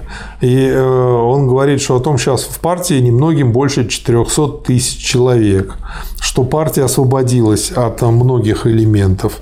Но перелома мы достигли, известного минимума однородности мы достигли, рабочий состав партии обеспечили, и, очевидно, в дальнейшем придется идти по этому пути в смысле дальнейшего сокращения непролетарских элементов партии и дальнейшего роста пролетарских элементов. Очевидно, что что придется усилить преграды против наплыва непролетарских элементов, ибо в данный момент в условиях НЭПа, когда партия, безусловно, подвержена, подвержена тлетворному влиянию НЭПовских элементов, необходимо добиться максимума однородности нашей партии и, во всяком случае, решительного преобладания рабочего состава за счет нерабочего. Партия должна и обязана сделать это, если она хочет сохранить себя как партия рабочего класса. Дальше переходит к губкому к их работе. разбирает их, говорит о том, в чем основная слабость, что основная слабость нашей партии в области аппарата – это именно слабость наших уездных комитетов, отсутствие резервов уездных секретарей. Я считаю это основным вопросом. Я думаю, что одной из основных задач нашей партии является создание при ЦК школы уездных секретарей из людей наиболее преданных и способных из крестьян и из рабочих. Теперь об областных органах и дальше Э, переходит и раскрывает эту тему. Ну и потом, собственно говоря, к вопросу об улучшении центральных органов партии. Ныне положение вещей в центральном аппарате нашей партии таково, что у нас есть 27 членов ЦК. ЦК собирается раз в два месяца, а внутри ЦК имеется ядро в 10-15 человек, которые до того наловчились в деле руководства политической и хозяйственной работой наших органов, что рискуют превратиться в своего рода жрецов по руководству. Это может быть и хорошо, но это имеет и очень опасную сторону. Эти товарищи, набравшись большого опыта по руководству, могут заразиться самомнением, замкнуться в себе и оторваться от работы на местах. Да, вот здесь, э, сказать, продолжает Ленин, о, Сталин, это очень важно, что если некоторые члены ЦК или, скажем, ядро, человек в 15, стали такими опытными и так навострились, что в деле выработки указаний в 9 случаях из 10 они не допустят ошибки, то это очень хорошо. Но если они не имеют вокруг себя нового поколения будущих руководителей, да. тесно связанных с работой на местах, то это эти высококвалифицированные люди имеют все шансы закостенеть и оторваться от масс. Да. Вот поэтому, значит, э, Сталин здесь поддерживает предложение Ленина по расширению ЦК. Ленин говорит, что надо рабочих ввести туда и побольше. Там учиться. И не тех рабочих, которые прошли длинную советскую школу, уже давно перестав быть рабочими и обуржуазились, а тех, которые являются рабочими от станка, свежие. Да. И вот выковать новую смену. Да. Для этого есть одно средство: втянуть в работу ЦК новых смежных работников да. и в ходе работ поднять их наверх, поднять наиболее способных и независимых, имеющих головы на плечах. Да, то ядро внутри ЦК, которое сильно выросло в деле руководства, становится старым, ему нужна смена. Вам известно состояние здоровья Владимира Ильича. Вы знаете, что и остальные члены основного ядра ЦК достаточно поизносились, а новой смены еще нет. Вот в чем беда. Создавать руководителей партии очень трудно. Для этого нужны годы, 5-10 лет, более 10. Гораздо легче завоевать ту или другую страну при помощи кавалерии товарища Буденного. чем выковать двух-трех руководителей из низов, могущих в будущем стать действительными руководителями страны. Вот о чем думал Сталин. И пора подумать о том, чтобы выковать новую смену. Для этого есть одно средство – втянуть в работу ЦК новых, свежих работников и в ходе работ поднять их вверх, поднять наиболее способных и независимых, имеющих головы на плечах. Книжкой руководителей не создашь. Книжка помогает двигаться вперед, но сама руководителя не создает. Это вот надо сегодня понимать. Вот некоторые товарищи говорят, мы будем заниматься в кружке, читать книжки, и так вы будете заниматься и читать, читать и заниматься, чит, заниматься и читать. А книжка помогает двигаться вперед, а потом но руководитель не создает, протухает. Работники, руководители растут только в ходе самой работы, только выбрав ЦК новых товарищей, дав им испытать всю тяжесть руководства. Мы можем добиться выработки столь необходимой для нас при настоящем положении вещей смены. И это к нам относится и, и к тем условиям, в которых находится партия, да. э, когда еще нет социализма и при капитализме. Да. Вот почему я полагаю, что было бы глубочайшей ошибкой со стороны съезда, если бы он не согласился с предложением ЦК о расширении его, по крайней мере, до 40 человек. Да, очень полезно. Следующий э, материал тоже из 12 съезда доклад о национальных моментах в партийном и государственном строительстве. Что отсюда хочу прочесть? Ну вот у меня еще есть по заключительному слову. Но это будет потом заключительное Почему? слово. Это заключительное слово по отчетному докладу, а у вас а, по-другому. Хорошо, давайте. Вот на странице 226 э, да, продолжается та же самая мысль, что нам нужны независимые люди в ЦК, но, независим, но независимые не от ленинизма, нет, товарищи, упаси Бог.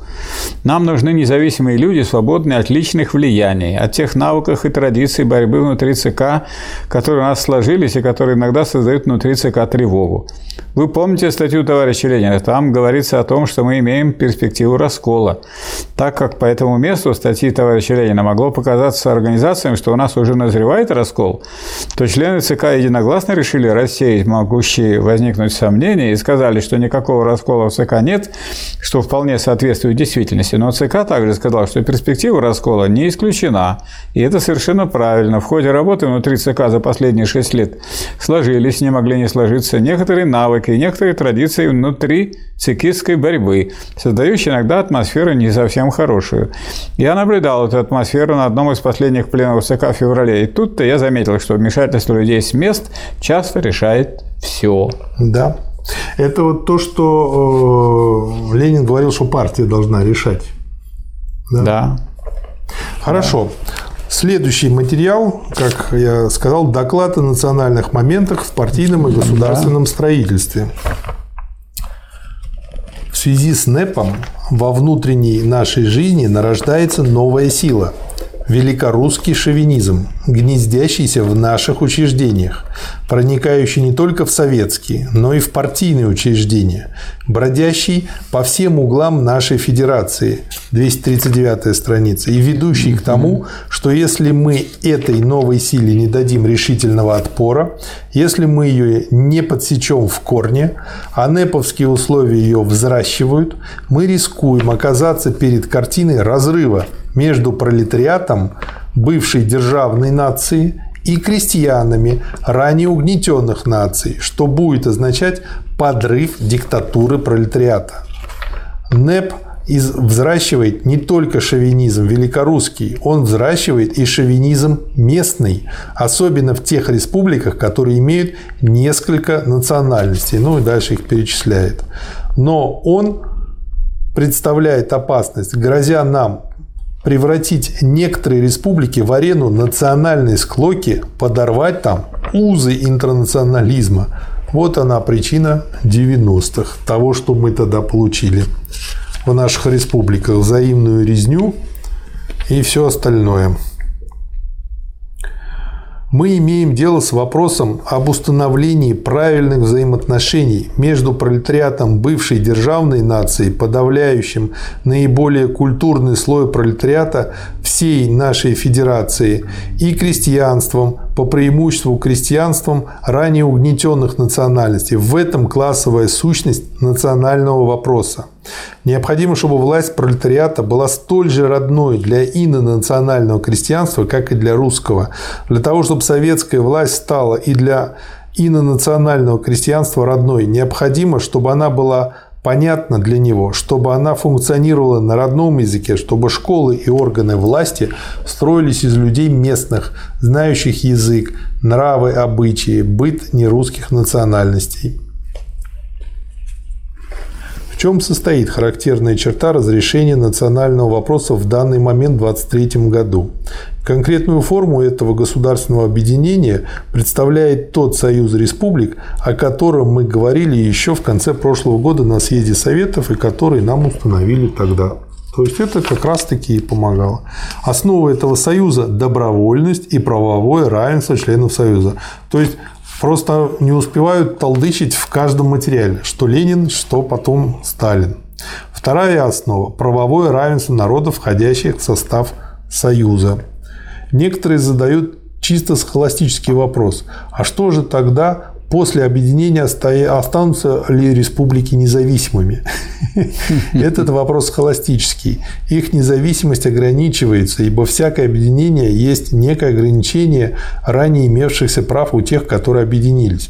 Но основные элементы независимости остаются, безусловно, за каждой республикой, хотя бы потому, что каждая республика имеет право однородного, одностороннего выхода из состава Союза. Да. Вот вам позиция Сталина. А сколько да. пытались противопоставить, противопоставить Сталина Ленину? Дальше он опять говорит о великорусском шовинизме. Основная опасность состоит в том, что при такой политике мы рискуем потерять то доверие к русским пролетариям со стороны бывших угнетенных народов, которые приобрели они в октябрьские дни. То есть из-за этого как раз-таки и может все распасться. Я думаю, это и был один из факторов способствующих да? развалу Союза. Второй фактор, тоже препятствующий объединению ранее угнетенных народов. Развала Союза не было, его уничтожили. Да. Изнутри и извне. Ну, я под словом развал э, понимаю именно уничтожение. Под да. развалом понимается, когда само, само разлагается. Это не, не само. А я насил... Хорошо, буду говорить насильственным развалом. Насильственным уничтожением. И он стал ничто. Это не надо смягчать. Ничто стало, нет союза. Но уничтожение тоже не обязательно насильственное может быть. И в этом случае только насильственное. Но насильственное и было. Ну, а разве не стреляли по Белому дому? А после этого, Нет, я просто про а после этого приняли решение 12 июня причем кто? Верховный Совет, а о том, что на территории России законы Советского Союза не действуют. То есть, да. что это означает? Наплевали на обязательные законы. Я имел в виду само слово, Михаил Васильевич. Да. Второй фактор, товарищи, тоже препятствующий объединению ранее угнетенных народов вокруг русского пролетариата, это то фактическое неравенство наций, которое мы унаследовали от периода царизма. Ну, это объективный, как бы от этого никуда не денешься, но зато и понятно, что с этим делать. Необходимо Необходимо, чтобы кроме школы языка российский пролетариат принял все меры к тому, чтобы на окраинах в отставших в культурном отношении республиках, а отстали они не по своей вине, а потому, что их рассматривали раньше как источники сырья, то есть это то, что сейчас с нами происходит, необходимо добиться того, чтобы в этих республиках были устроены очаги промышленности. Но есть еще третий фактор, тормозящий объединение республик в один союз. Это национализм в отдельных республиках, местный национализм. Если бы этот национализм был только оборонительный, страница 249, угу. можно было бы еще не поднимать из-за него шума можно было бы сосредоточить всю силу своих действий, всю силу своей борьбы по шовин... на шовинизме великорусском. Надеясь, что коль скоро этот сильный враг будет повален, то вместе с ним будет повален и национализм антирусский, ибо он, этот национализм, повторяю, в конечном счете является реакцией на национализм великорусский, ответом на него известной обороны. Но беда в том, что в некоторых республиках этот оборонительный национализм превращается в наступательный. Ну, дальше приводит в пример Грузию. Азербайджан, Бухару и Хорезм. Все это ведет к конфликтам, к ослаблению советской власти. Можно сказать смело, что взаимоотношения между пролетариатом бывшей державной нации и трудящимися всех остальных наций представляют три четверти всего национального вопроса. Вот это самый главный вывод из всего сказанного. Самое главное впереди. У вас какая страница? У меня страница 264. Не дошел еще далеко. Вот я Перехожу говорю, впереди к... самое главное. Перехожу к разбору тех средств, тех путей, при помощи которых нам необходимо преодолеть эти три основных фактора, тормозящих объединения. Великорусский шовинизм, фактическое неравенство наций и национализм местный, особенно когда он переходит в шовинизм. Первое средство, чтобы советская власть в республиках стала понятной и родной, чтобы советская власть была у нас не только русской, но и междунациональной. Для этого необходимо, чтобы не только школы, но и все учреждения, все органы, как партийные, так и советские, шаг за шагом национализировались, чтобы они действовали на языке понятном для масс, ну и так далее. Второе средство такая конструкция комиссариата в Союзе Республик, которая была бы, дала бы возможность, по крайней мере, основным национальностям иметь своих людей в составе коллегий и которая создала бы такую обстановку, когда нужны и потребности отдельных республик, безусловно, удовлетворялись бы. Третье средство, чтобы в составе наших высших центральных органов был такой орган, который служил бы отражением нужд и потребностей всех без исключения республик и национальностей. На это последнее я хочу специально обратить ваше внимание. Нельзя, товарищи, при наших условиях, когда Союз объединяет в общем не менее 140 миллионов людей, из которых миллионов 65 не русских, ну то есть практически каждый второй, нельзя в таком государстве управлять, не имея перед собой здесь, в Москве, в высшем органе посланников этих национальностей, которые отражали бы не только общие для всего пролетариата интересы, но и особые, специальные, специфические национальные интересы. Я тут вспомнил просто Гегелевское, вот пометил всеобщее, особенное и единичное. То есть сразу видно, как он пользуется всем этим. 261 страница. Само собой понятно, что во второй палате должны быть представлены не только четыре республики, которые объединились, там Закавказье, Беларусь, Украина и РСФСР, но все народы, ибо речь идет не только о республиках, формально объединившихся, их четыре, но и о всех народах и народностях Союза республик.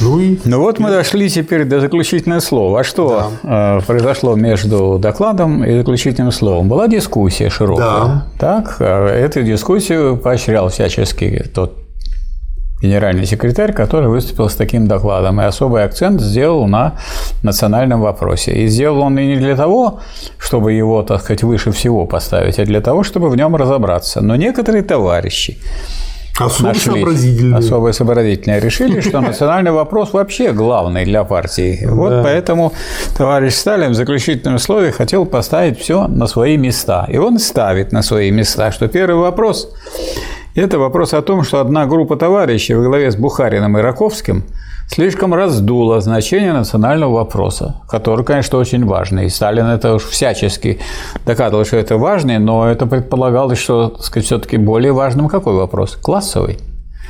Поэтому он говорит, что преувеличило его, и из-за национального вопроса проглядела вопрос социальный Вопрос о власти рабочего класса. Для нас, как для коммунистов, ясно, что основой всей нашей работы, в том числе и в национальном вопросе, является работа по укреплению власти рабочих, и после этого только встает перед нами другой вопрос, как вот этой власти рабочих действовать там по отношению к нации. Вопрос очень важный, но подчиненный первому вопрос национальный. Да. Говорят нам, что нельзя обижать националов. Это совершенно правильно. Я согласен с этим, не надо их обижать. Но создавать из этого новую теорию о том, что надо поставить великорусский пролетариат в положение неравноправного в отношении бывших угнетенных наций, это значит сказать это несообразность. То, что у товарища Ленина является оборотом речи в его известной статье, Бухарин превратил в целый лозунг. А между тем ясно, что политической основой пролетарской диктатуры является прежде всего и главным образом центральные районы, промышленные, а не окраины, которые представляют собой крестьянские страны. Ну и вот вывод мне нравится. Ежели мы перегнем палку в сторону крестьянских окраин в ущерб пролетарским районам, то может получиться трещина в системе диктатуры пролетариата. Это опасно, товарищи. Нельзя пересаливать в политике так же, как нельзя недосаливать. Следует помнить, что кроме права народов на самоопределение, есть еще право рабочего класса на укрепление своей власти. Этому последнему праву подчинено право на самоопределение. Страница 264, 265. Бывают случаи, когда право на самоопределение вступает в противоречие с другим высшим правом, правом рабочего класса, пришедшего к власти на укрепление своей власти. В таких случаях, и это нужно сказать прямо, право на самоопределение не может и не должно служить преградой дела осуществления права рабочего класса на свою диктатуру. И вот именно как раз вот этот принцип, который здесь Сталин провозгласил, этот принцип был нарушен тогда, да. когда сказать, стали сказать, обсуждать, давайте мы по-новому построим Союз Советских Социалистических Республик не а на другой классовой основе. Убрали да. диктатуру Петриата, вот тогда и началось уничтожение государства. Потому что да. государство, между прочим, социалистическое, оно сильно властью рабочего класса тех стран, которые соединились. Если вы власть рабочего класса убираете, они не могут э, сохраниться, и тогда разрушается само социалистическое государство. Это очень важно, и это важно, и Сталин подчеркнул. И причем это так часто бывает. Вот человек излагает в докладе, все понятно, изложил, естественно, встав, поставив в основу, конечно, государство, диктатуру патриота, нет, как будто бы вот от этого доклада или от рассмотрения этого вопроса сказать, исчезли все те основные положения, на которых зиждется вся деятельность коммунистической партии. Поэтому Сталин вернул все на место. И сказал, что да, э, мы все то, что мы говорили здесь, все это важно и нужно. Но важнее всего укрепление власти рабочего класса. Собственно, этому и была подчинена вся деятельность Сталина на посту генерального секретаря э, Коммунистической партии Советского Союза. Да. Э, сказать, один маленький момент. Печать как коллективный организатор, 281 страница. Угу. Смысл отчета вовсе не в том, что будто бы роль партии ограничивается задачей говорить с рабочим классом, между тем, как партия должна разговаривать с рабочим классом и не только говорить. Вот это ставится как задача печати. Это очень важно. Да. Да, это очень важный момент. Иначе получается как бы разговор, это же двустороннее, правильно? Да. То, то есть надо, надо слышать того, с кем говорить. И то надо предлагать рабочим связь. выступать, да, писать да. в газету свою, писать статьи, а когда заметки. Вот иссяк этот поток да, снизу, да. вот тогда и да. накрылось все. Следующий да. очень интересный материал. Четвертое совещание ЦК РКПБ с ответственными работниками национальных республик и областей. 291 страница. Ага. Чем интересен этот материал? Я его для себя опять же обозначил а, вот э, первую ее часть э, с 293 по 300 страницу. Mm-hmm. Это вот самое, на мой взгляд, интересное в этом совещании, потому что э, другие материалы здесь, они уже были освещены нами сегодня в этой записи. А, как методичка. То есть проект платформы по национальному вопросу к четвертому совещанию, одобренный Политбюро ЦК. Просто чтобы вы понимали суть методички, как бы название разделов. Общая линия партработы по нацвопросу, Вопросы, связанные с учреждением второй палаты ЦИК Союза и Организации наркоматов Союза Республик, меры вовлечения трудовых элементов местного населения в партийное и советское строительство, мероприятия по поднятию культурного положения местного населения, ну, например, что здесь перечислено, устройство клубов, беспартийных и других просветительских учреждений на местных языках, расширение сети всех ступеней учебных заведений на местных языках, привлечение к работе в школе более или менее лояльных народных учителей местного происхождения, создание сети обществ распространения грамотности на местных языках, постановка издательского дела. А, далее. Хозяйственное строительство в национальных республиках и областях с точки зрения национально-бытовых особенностей и о практических мерах организации национальных войсковых частей. Постановка партийно-воспитательной работы, подбор партийных и советских работников с точки зрения проведения в жизни резолюции съезда по нацвопросу. То есть четкая методичка, что делать. Э, очень рекомендую ее к прочтению. Ну, и у меня есть вот угу. один момент из этой же методички, да, да. на странице 310, угу. где он говорит, что грехи левых в кавычках левых, состоят в том, что они не умеют быть гибкими в отношении буржуазно-демократических и просто лояльных элементов населения. Да, да. Они не умеют и не хотят маневрировать в деле привлечения этих элементов. Они искажают линию партии по владению большинством трудящегося населения в стране. А между тем, эту гибкость и эту способность маневрировать между борьбой с национализмом и привлечением сколько-нибудь лояльных элементов в ряды наших государственных учреждений необходимо создать и выработать выработать во что бы то ни стало. То есть, да. вот действительный руководитель, ведь рабочий класс должен осуществлять свою диктатуру. А как ее осуществлять? Ее надо осуществлять не только на основах принуждения, но и на основах убеждения да. и, так сказать, проявлением определенной гибкости. Особенно в Можно сказать, что некоторые грехи можно и простить. Ну, только некоторые. Некоторые. Не все. И руководствуясь революционным правосознанием. Да. Так. Так, дальше у вас 363 у меня Ну, есть. у меня пораньше. Далеко. У вас пораньше. Октябрьская революция и вопрос о средних слоях. 342-343 страницы. Средние слои, то есть крестьянство, мелкий городской трудовой люд. Те самые слои, которые по своему экономическому положению стоят между пролетариатом и классом капиталистов. Удельный вес этих слоев определяется двумя обстоятельствами. Во-первых, эти слои определяют представляют большинство или, во всяком случае, значительное меньшинство населения существующих государств. Во-вторых, они являются теми серьезными резервами, среди которых класс капиталистов набирает свою армию против пролетариата. Пролетариат не может даже мечтать серьезно о взятии власти, если эти слои, по крайней мере, не нейтральны.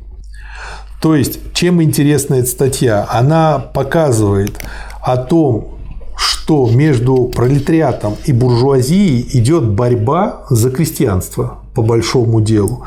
И что в той стране, где крестьянство большинство, пролетариат, хотя бы не сделав нейтральным крестьянство, в принципе не может победить. Ну и обосновывается это все теоретическими положениями из Маркса, есть цитаты из Каутского, есть выводы, опять же, которые начинаются со слова «короче». Ну, например, «короче». Октябрьская революция, первая из всех революций мира, выдвинула на первый план вопрос о средних слоях. И прежде всего о крестьянстве и победоносно разрешила его вопреки всем теориям и причитаниям героев Второго интернационала. 345 страница. Нельзя назвать случайностью тот факт, что Россия, служившая раньше в глазах угнетенных национальностей знаменем угнетения, превратилась теперь после того, как она стала социалистической, в знамя освобождения. Короче, Октябрьская революция расчистила дорогу для идей социализма к средним непролетарским крестьянским слоям всех национальностей и племен. Она сделала знамя социализма популярным для них знаменем. В этом заслуга Октябрьской революции. 7 ноября 23 года. У вас дальше? Какой? У меня дальше вот 359 страница. 359, а у меня раньше. Давайте. О задачах партии материал, да? да? Доклад Хорошо. на расширенном собрании Краснопресненского районного комитета РКПБ. Когда дойдут с до групповыми организаторами, членами дискуссионного клуба и бюро ячеек. Видите, вот он, да. генеральный секретарь, встречается. Потрясающий тоже материал 2 декабря 2023 года. Дискуссия – признак силы партии. О чем говорит эта дискуссия и что она знаменует? Не есть ли это буря, ворвавшаяся в спокойную жизнь партии? Не есть ли эта дискуссия признак, как говорят одни, разложения партии, ее распада или, как говорят другие, признак перерождения партии? Я думаю, товарищи, что на лицо нет ни того, ни другого, ни перерождения, ни разложения. Открывшаяся дискуссия представляет из себя признак не слабости партии, тем более не ее разложения или перерождения, а признак силы, признак крепости, признак улучшения качественного состава партии, признак подъема ее активности.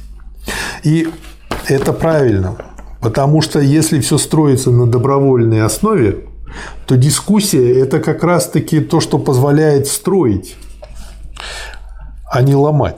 Причины дискуссии.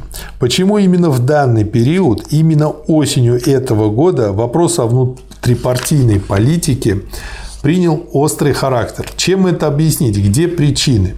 Первая причина – это волна брожения и забастовок в связи с заработной платой, прокатившейся по некоторым районам республики в августе этого года. Дело в том, что волна забастовок вскрыла недочеты наших организаций, и это является отрезвляющим лучом на партию. Вторая причина, обострившая вопрос о внутрипартийной политике именно в этот момент, это те массовые отпуска, которые наши партийные товарищи допустили. Отпуска эти, конечно, вполне понятны, но ввиду своего массового характера они привели к тому, что темп партийной жизни оказался значительно ослабленным именно в момент брожения на заводах, что в высокой степени облегчило вскрытие накопившихся недочетов именно в этот период осенью этого года. Знаете, я вспомнил советский анекдот, когда СССР самый безоружный. Это в день советской армии. И военно-морского флота. И военно-морского флота. Да. да, да, да. Недочеты внутрипартийной жизни. В чем же состоят эти недочеты внутрипартийной жизни? Я думаю, что основной недочет нашей внутрипартийной жизни именно в том и состоит, что при правильной линии партии, нашедшей свое выражение в постановлениях наших съездов, практика на местах, не везде, конечно, но в некоторых районах, была неправильная. При правильной пролетарско-демократической линии нашей партии практика на местах дала факты бюрократического извращения этой линии. Ну и дальше он приводит пример. Там партийная линия говорит, что важнейшие вопросы нашей партии политики, за исключением, конечно, тех, которые не ждут или которые представляют военную или дипломатическую тайну, должны обязательно обсуждаться на партийных собраниях. А партийная практика на местах, хотя не везде, конечно, считала, что, собственно говоря, нет большой необходимости, чтобы ряд вопросов внутрипартийной практики обсуждался на партийных собраниях. Ну и другие примеры, как бы Получается такое э, рассогласование действий. И вот тут 359 страница. Тут есть не столько вина, сколько беда наших организаций на местах. Я также далек от того, чтобы считать наш ЦК безгрешным. Дело теперь в том, чтобы уяснить себе причины этих недочетов, о которых я только что говорил. В самом деле, откуда эти недочеты взялись, как их устроить? Да, и вот когда он переходит к причинам недочетов, то он очень такую глубокую мысль высказывает, что вот э, выражением этих пережитков является тот взгляд на партию, в силу которого партия представляет не самодеятельный организм, не самодеятельную боевую организацию пролетариата, то есть авангард класса, да. а нечто вроде системы учреждений, нечто вроде комплекса целого ряда учреждений. Такое и была КПСС где-то да, к моменту да. 20 Ну, по съезда. сути дела, она пошла по пути да, Троцкого. Где имеются служащие низшие, служащие высшие. Это, товарищи, глубоко ошибочный взгляд – не имеющий ничего общего с марксизмом, взгляд, который передался нам как пережиток с того времени, когда мы милитаризировали партию во время военного периода, когда вопрос о самодеятельности партийных масс по неволе был отодвинут на задний план, и когда боевые приказы имели решающее значение. Я не помню, чтобы этот взгляд был когда-либо законченно высказан, но этот взгляд или элементы этого взгляда все еще тяготеют над нашей работой. Товарищи, с этими взглядами мы должны бороться всеми силами, ибо они является одной из самых реальных опасностей, создающих благоприятные условия для того, чтобы по существу правильная линия нашей партии искажалась на практике. Вот это и произошло. Да. Дальше он перечисляет еще несколько причин. Вторая причина состоит в наличии некоторого давления нашего госаппарата. Третья, я только на так, партию, тезис, на, да, партию. на партию. Э, тезисно пройдусь. Третья причина недочетов состоит, товарищи, в недостаточной активности некоторых наших ячеек, отсталости, иногда даже сплошной неграмотности, особенно на окраинах. Четвертая причина – отсутствие достаточного количества партийно подготовленных товарищей на местах. И, наконец, пятая причина – слабость информации. Плохо мы информируем. Как устранить? Все эти недочеты. И тут уже 8 или там 9, собственно говоря, э, дел, которые надо сделать. Первое дело. Всячески и не уставая бороться против пережитков и навыков военного периода в нашей партии, против неправильного взгляда, что партия наша является якобы системой учреждений, а не боевой организацией пролетариата, активно мыслящей, самодеятельной, живущей живой жизнью, разрушающей старое и творящей новое. Во-вторых, необходимо поднять активность партийных масс, ставя перед ними на обсуждение все интересующие их вопросы. В-третьих, то есть дискуссия, как раз ее нужно поощрять. В-третьих, необходимо провести на деле выборность всех партийных организаций. В-четвертых, постоянно действующие совещания ответственных работников. В-пятых, вовлечь наши производственные партийные ячейки в круг вопросов. В-шестых, поднять качественный состав партийных ячеек. В-седьмых, усилить работу среди беспартийных рабочих. Необходимо заставить коммунистов снимать свои кандидатуры. Не нужно говорить речей о том, чтобы выбирали только коммунистов. Нужно поощрять беспартийных, нужно втягивать их в государственную работу. То есть это имеется в виду не увеличивать количество беспартийных, а тем самым образом втягивать их в партию через работу. Это же самый лучший вариант получается. Восьмых, необходимо усилить работу среди крестьян. Я уже не касаюсь того, насколько необходимо для улучшения оживления партийной жизни усиление партийно-воспитательной и политпросветительской работы среди молодежи, дающей новые кадры в Красной Армии, среди женщин-делегаток и вообще среди всяких беспартийных. Теперь я хотел бы остановиться на двух крайностях. Первая крайность касается выборности. Состоит она в том, что некоторые товарищи добиваются выборности до конца. То есть, как я понял, это... Все переходит в свою противоположность. Да, да. Э, заставь дурака Богу молиться, он себе и лоб расшибет. Вторая крайность касается вопроса о границах дискуссии. Состоит она в том, что некоторые товарищи добиваются неограниченной дискуссии, усматривая начало и конец партийной работы в обсуждении вопросов и забывая о другой стороне партийной работы, а именно о действенной ее стороне, требующей проведения в жизни решений партии. То есть собираются только трендят с утра до вечера и ничего не делают.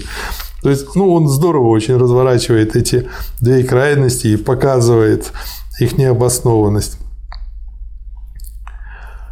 Ни одна из этих возможностей не может быть принята нашей партией. Вот почему я полагаю, что обсуждение вопросов необходимо, дискуссия нужна, но нужны и пределы дискуссий, предохраняющие партию этот боевой отряд пролетариата от вырождения в дискуссионный клуб. И дальше еще несколько материалов, как бы сопутствующих этому. Михаил Васильевич, вы, по-моему, из них хотели что-то процитировать. Да, вот тут есть э, материал о дискуссии. 371 страница. Да, о дискуссии о Рафаиле, о статьях Преображенского и Сафронова и о письме Троцкого.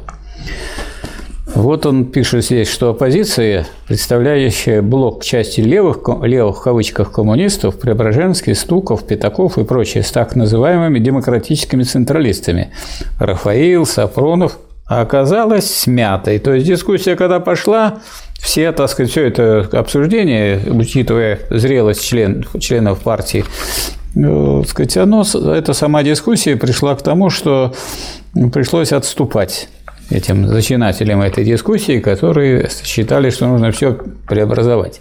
И вот э, интересные очень мысли высказываются э, Сталином на 371 странице. Так. Нет, на 375 странице, где Сталин ставит вопрос, что такое партия – в связи с этой дискуссией, что вы, говорит, когда дискутируете, вы не забывайте, что это вы в партии. Это не клуб. Да. Что это не клуб, что вы дискутируете в партии. А что такое партия? Да. Партия есть передовой отряд пролетариата, строящийся снизу на началах добровольности – у партии тоже имеется свой штаб, но он не назначается сверху, а избирается снизу всей партии. Не штаб формирует партию, а наоборот, партия формирует свой штаб. Партия формирует сама на началах добровольности. Здесь нет такой также той материальной зависимости между штабом партии и партией в целом, о которой говорилось выше в отношении армии. Штаб партии не снабжает партию, не кормит ее и не одевает ее. Это, между прочим, объясняется тот факт, что штаб партии не может двигать ряды партии произвольно, куда угодно и когда угодно. Что штаб партии может руководить партией в целом лишь по линии экономических и политических интересов того класса, частицей которого является сама партия. Отсюда особый характер партийной дисциплины, строящейся в основном по линии метода убеждения, в отличие от дисциплины армейской, строящейся в основном по линии метода принуждения. Отсюда основная разница между высшей мерой наказания в партии, в скобках исключение из партии, и высшей мерой наказания в армии – расстрел. Вот очень важный момент. Ну, если мы возьмем партию где-то хрущевское время – она действительно такой стала организацией, для которой как бы все были обязаны верхушкой. Эти верхушки, так сказать, все решали, а вовсе не отчитывались, так сказать, перед теми, кто их избирал.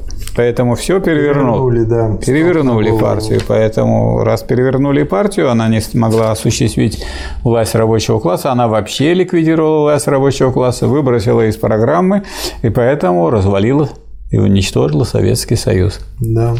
Ревизионистская партия способна не укрепить, а уничтожить тот э, строй или тот Если э, та партия орган, способна построить, то это способно развалить и уничтожить. Развалить. Да. да. Вот такая вот мысль. В общем, потрясающий том. Да. Есть и что вот, добавить? И вот, да, есть что. Вот на странице 431, когда никакого текста уже нет – да. А говорится, так сказать, о некоторых материалах, которые, так сказать, о вехах, о датах. На странице 431 говорится о том, что по предложению товарища Ленина 3 апреля 22 года Пленум ЦК РКПБ избирает И.В. Сталина генеральным секретарем Центрального комитета партии. Хочу вам сказать, что поскольку я уже все прочитал, я ни разу ни в одном месте не увидел подпись генеральный секретарь. Везде написано секретарь ЦК Сталин на всех документах. Михаил Васильевич, мы специально это сделали два раза в этой записи. Да. Для одних, которые слишком неусидчивые и только начало смотрят, Да. других особо умных, которые Да. смотрят только конец, задом Да. наперед. Чтобы Да. в любом случае Да. эта информация Да. дошла до Да. всех. Ну, это она легко проверяемая. Вы можете, не надо Да. читать, вы берите, листайте, если найдете. Страница 431. Да, если найдете где-нибудь, да, нет, если вы найдете где-нибудь подпись на каком-нибудь документе Сталина и написано не секретарь ЦК Сталин, а генеральный секретарь ЦК Сталин, то я думаю, что это будет очень интересно. Мы бы хотели посмотреть. Было бы любопытно. Были бы любопытно. Дело в том, что Сталин относился к своей работе очень просто. Он секретарь ЦК. А генеральный он, это означает одно, что он по общим вопросам, он за все отвечает. Только и всего. А то, что я за все отвечаю, что не, не являюсь секретарем. Да.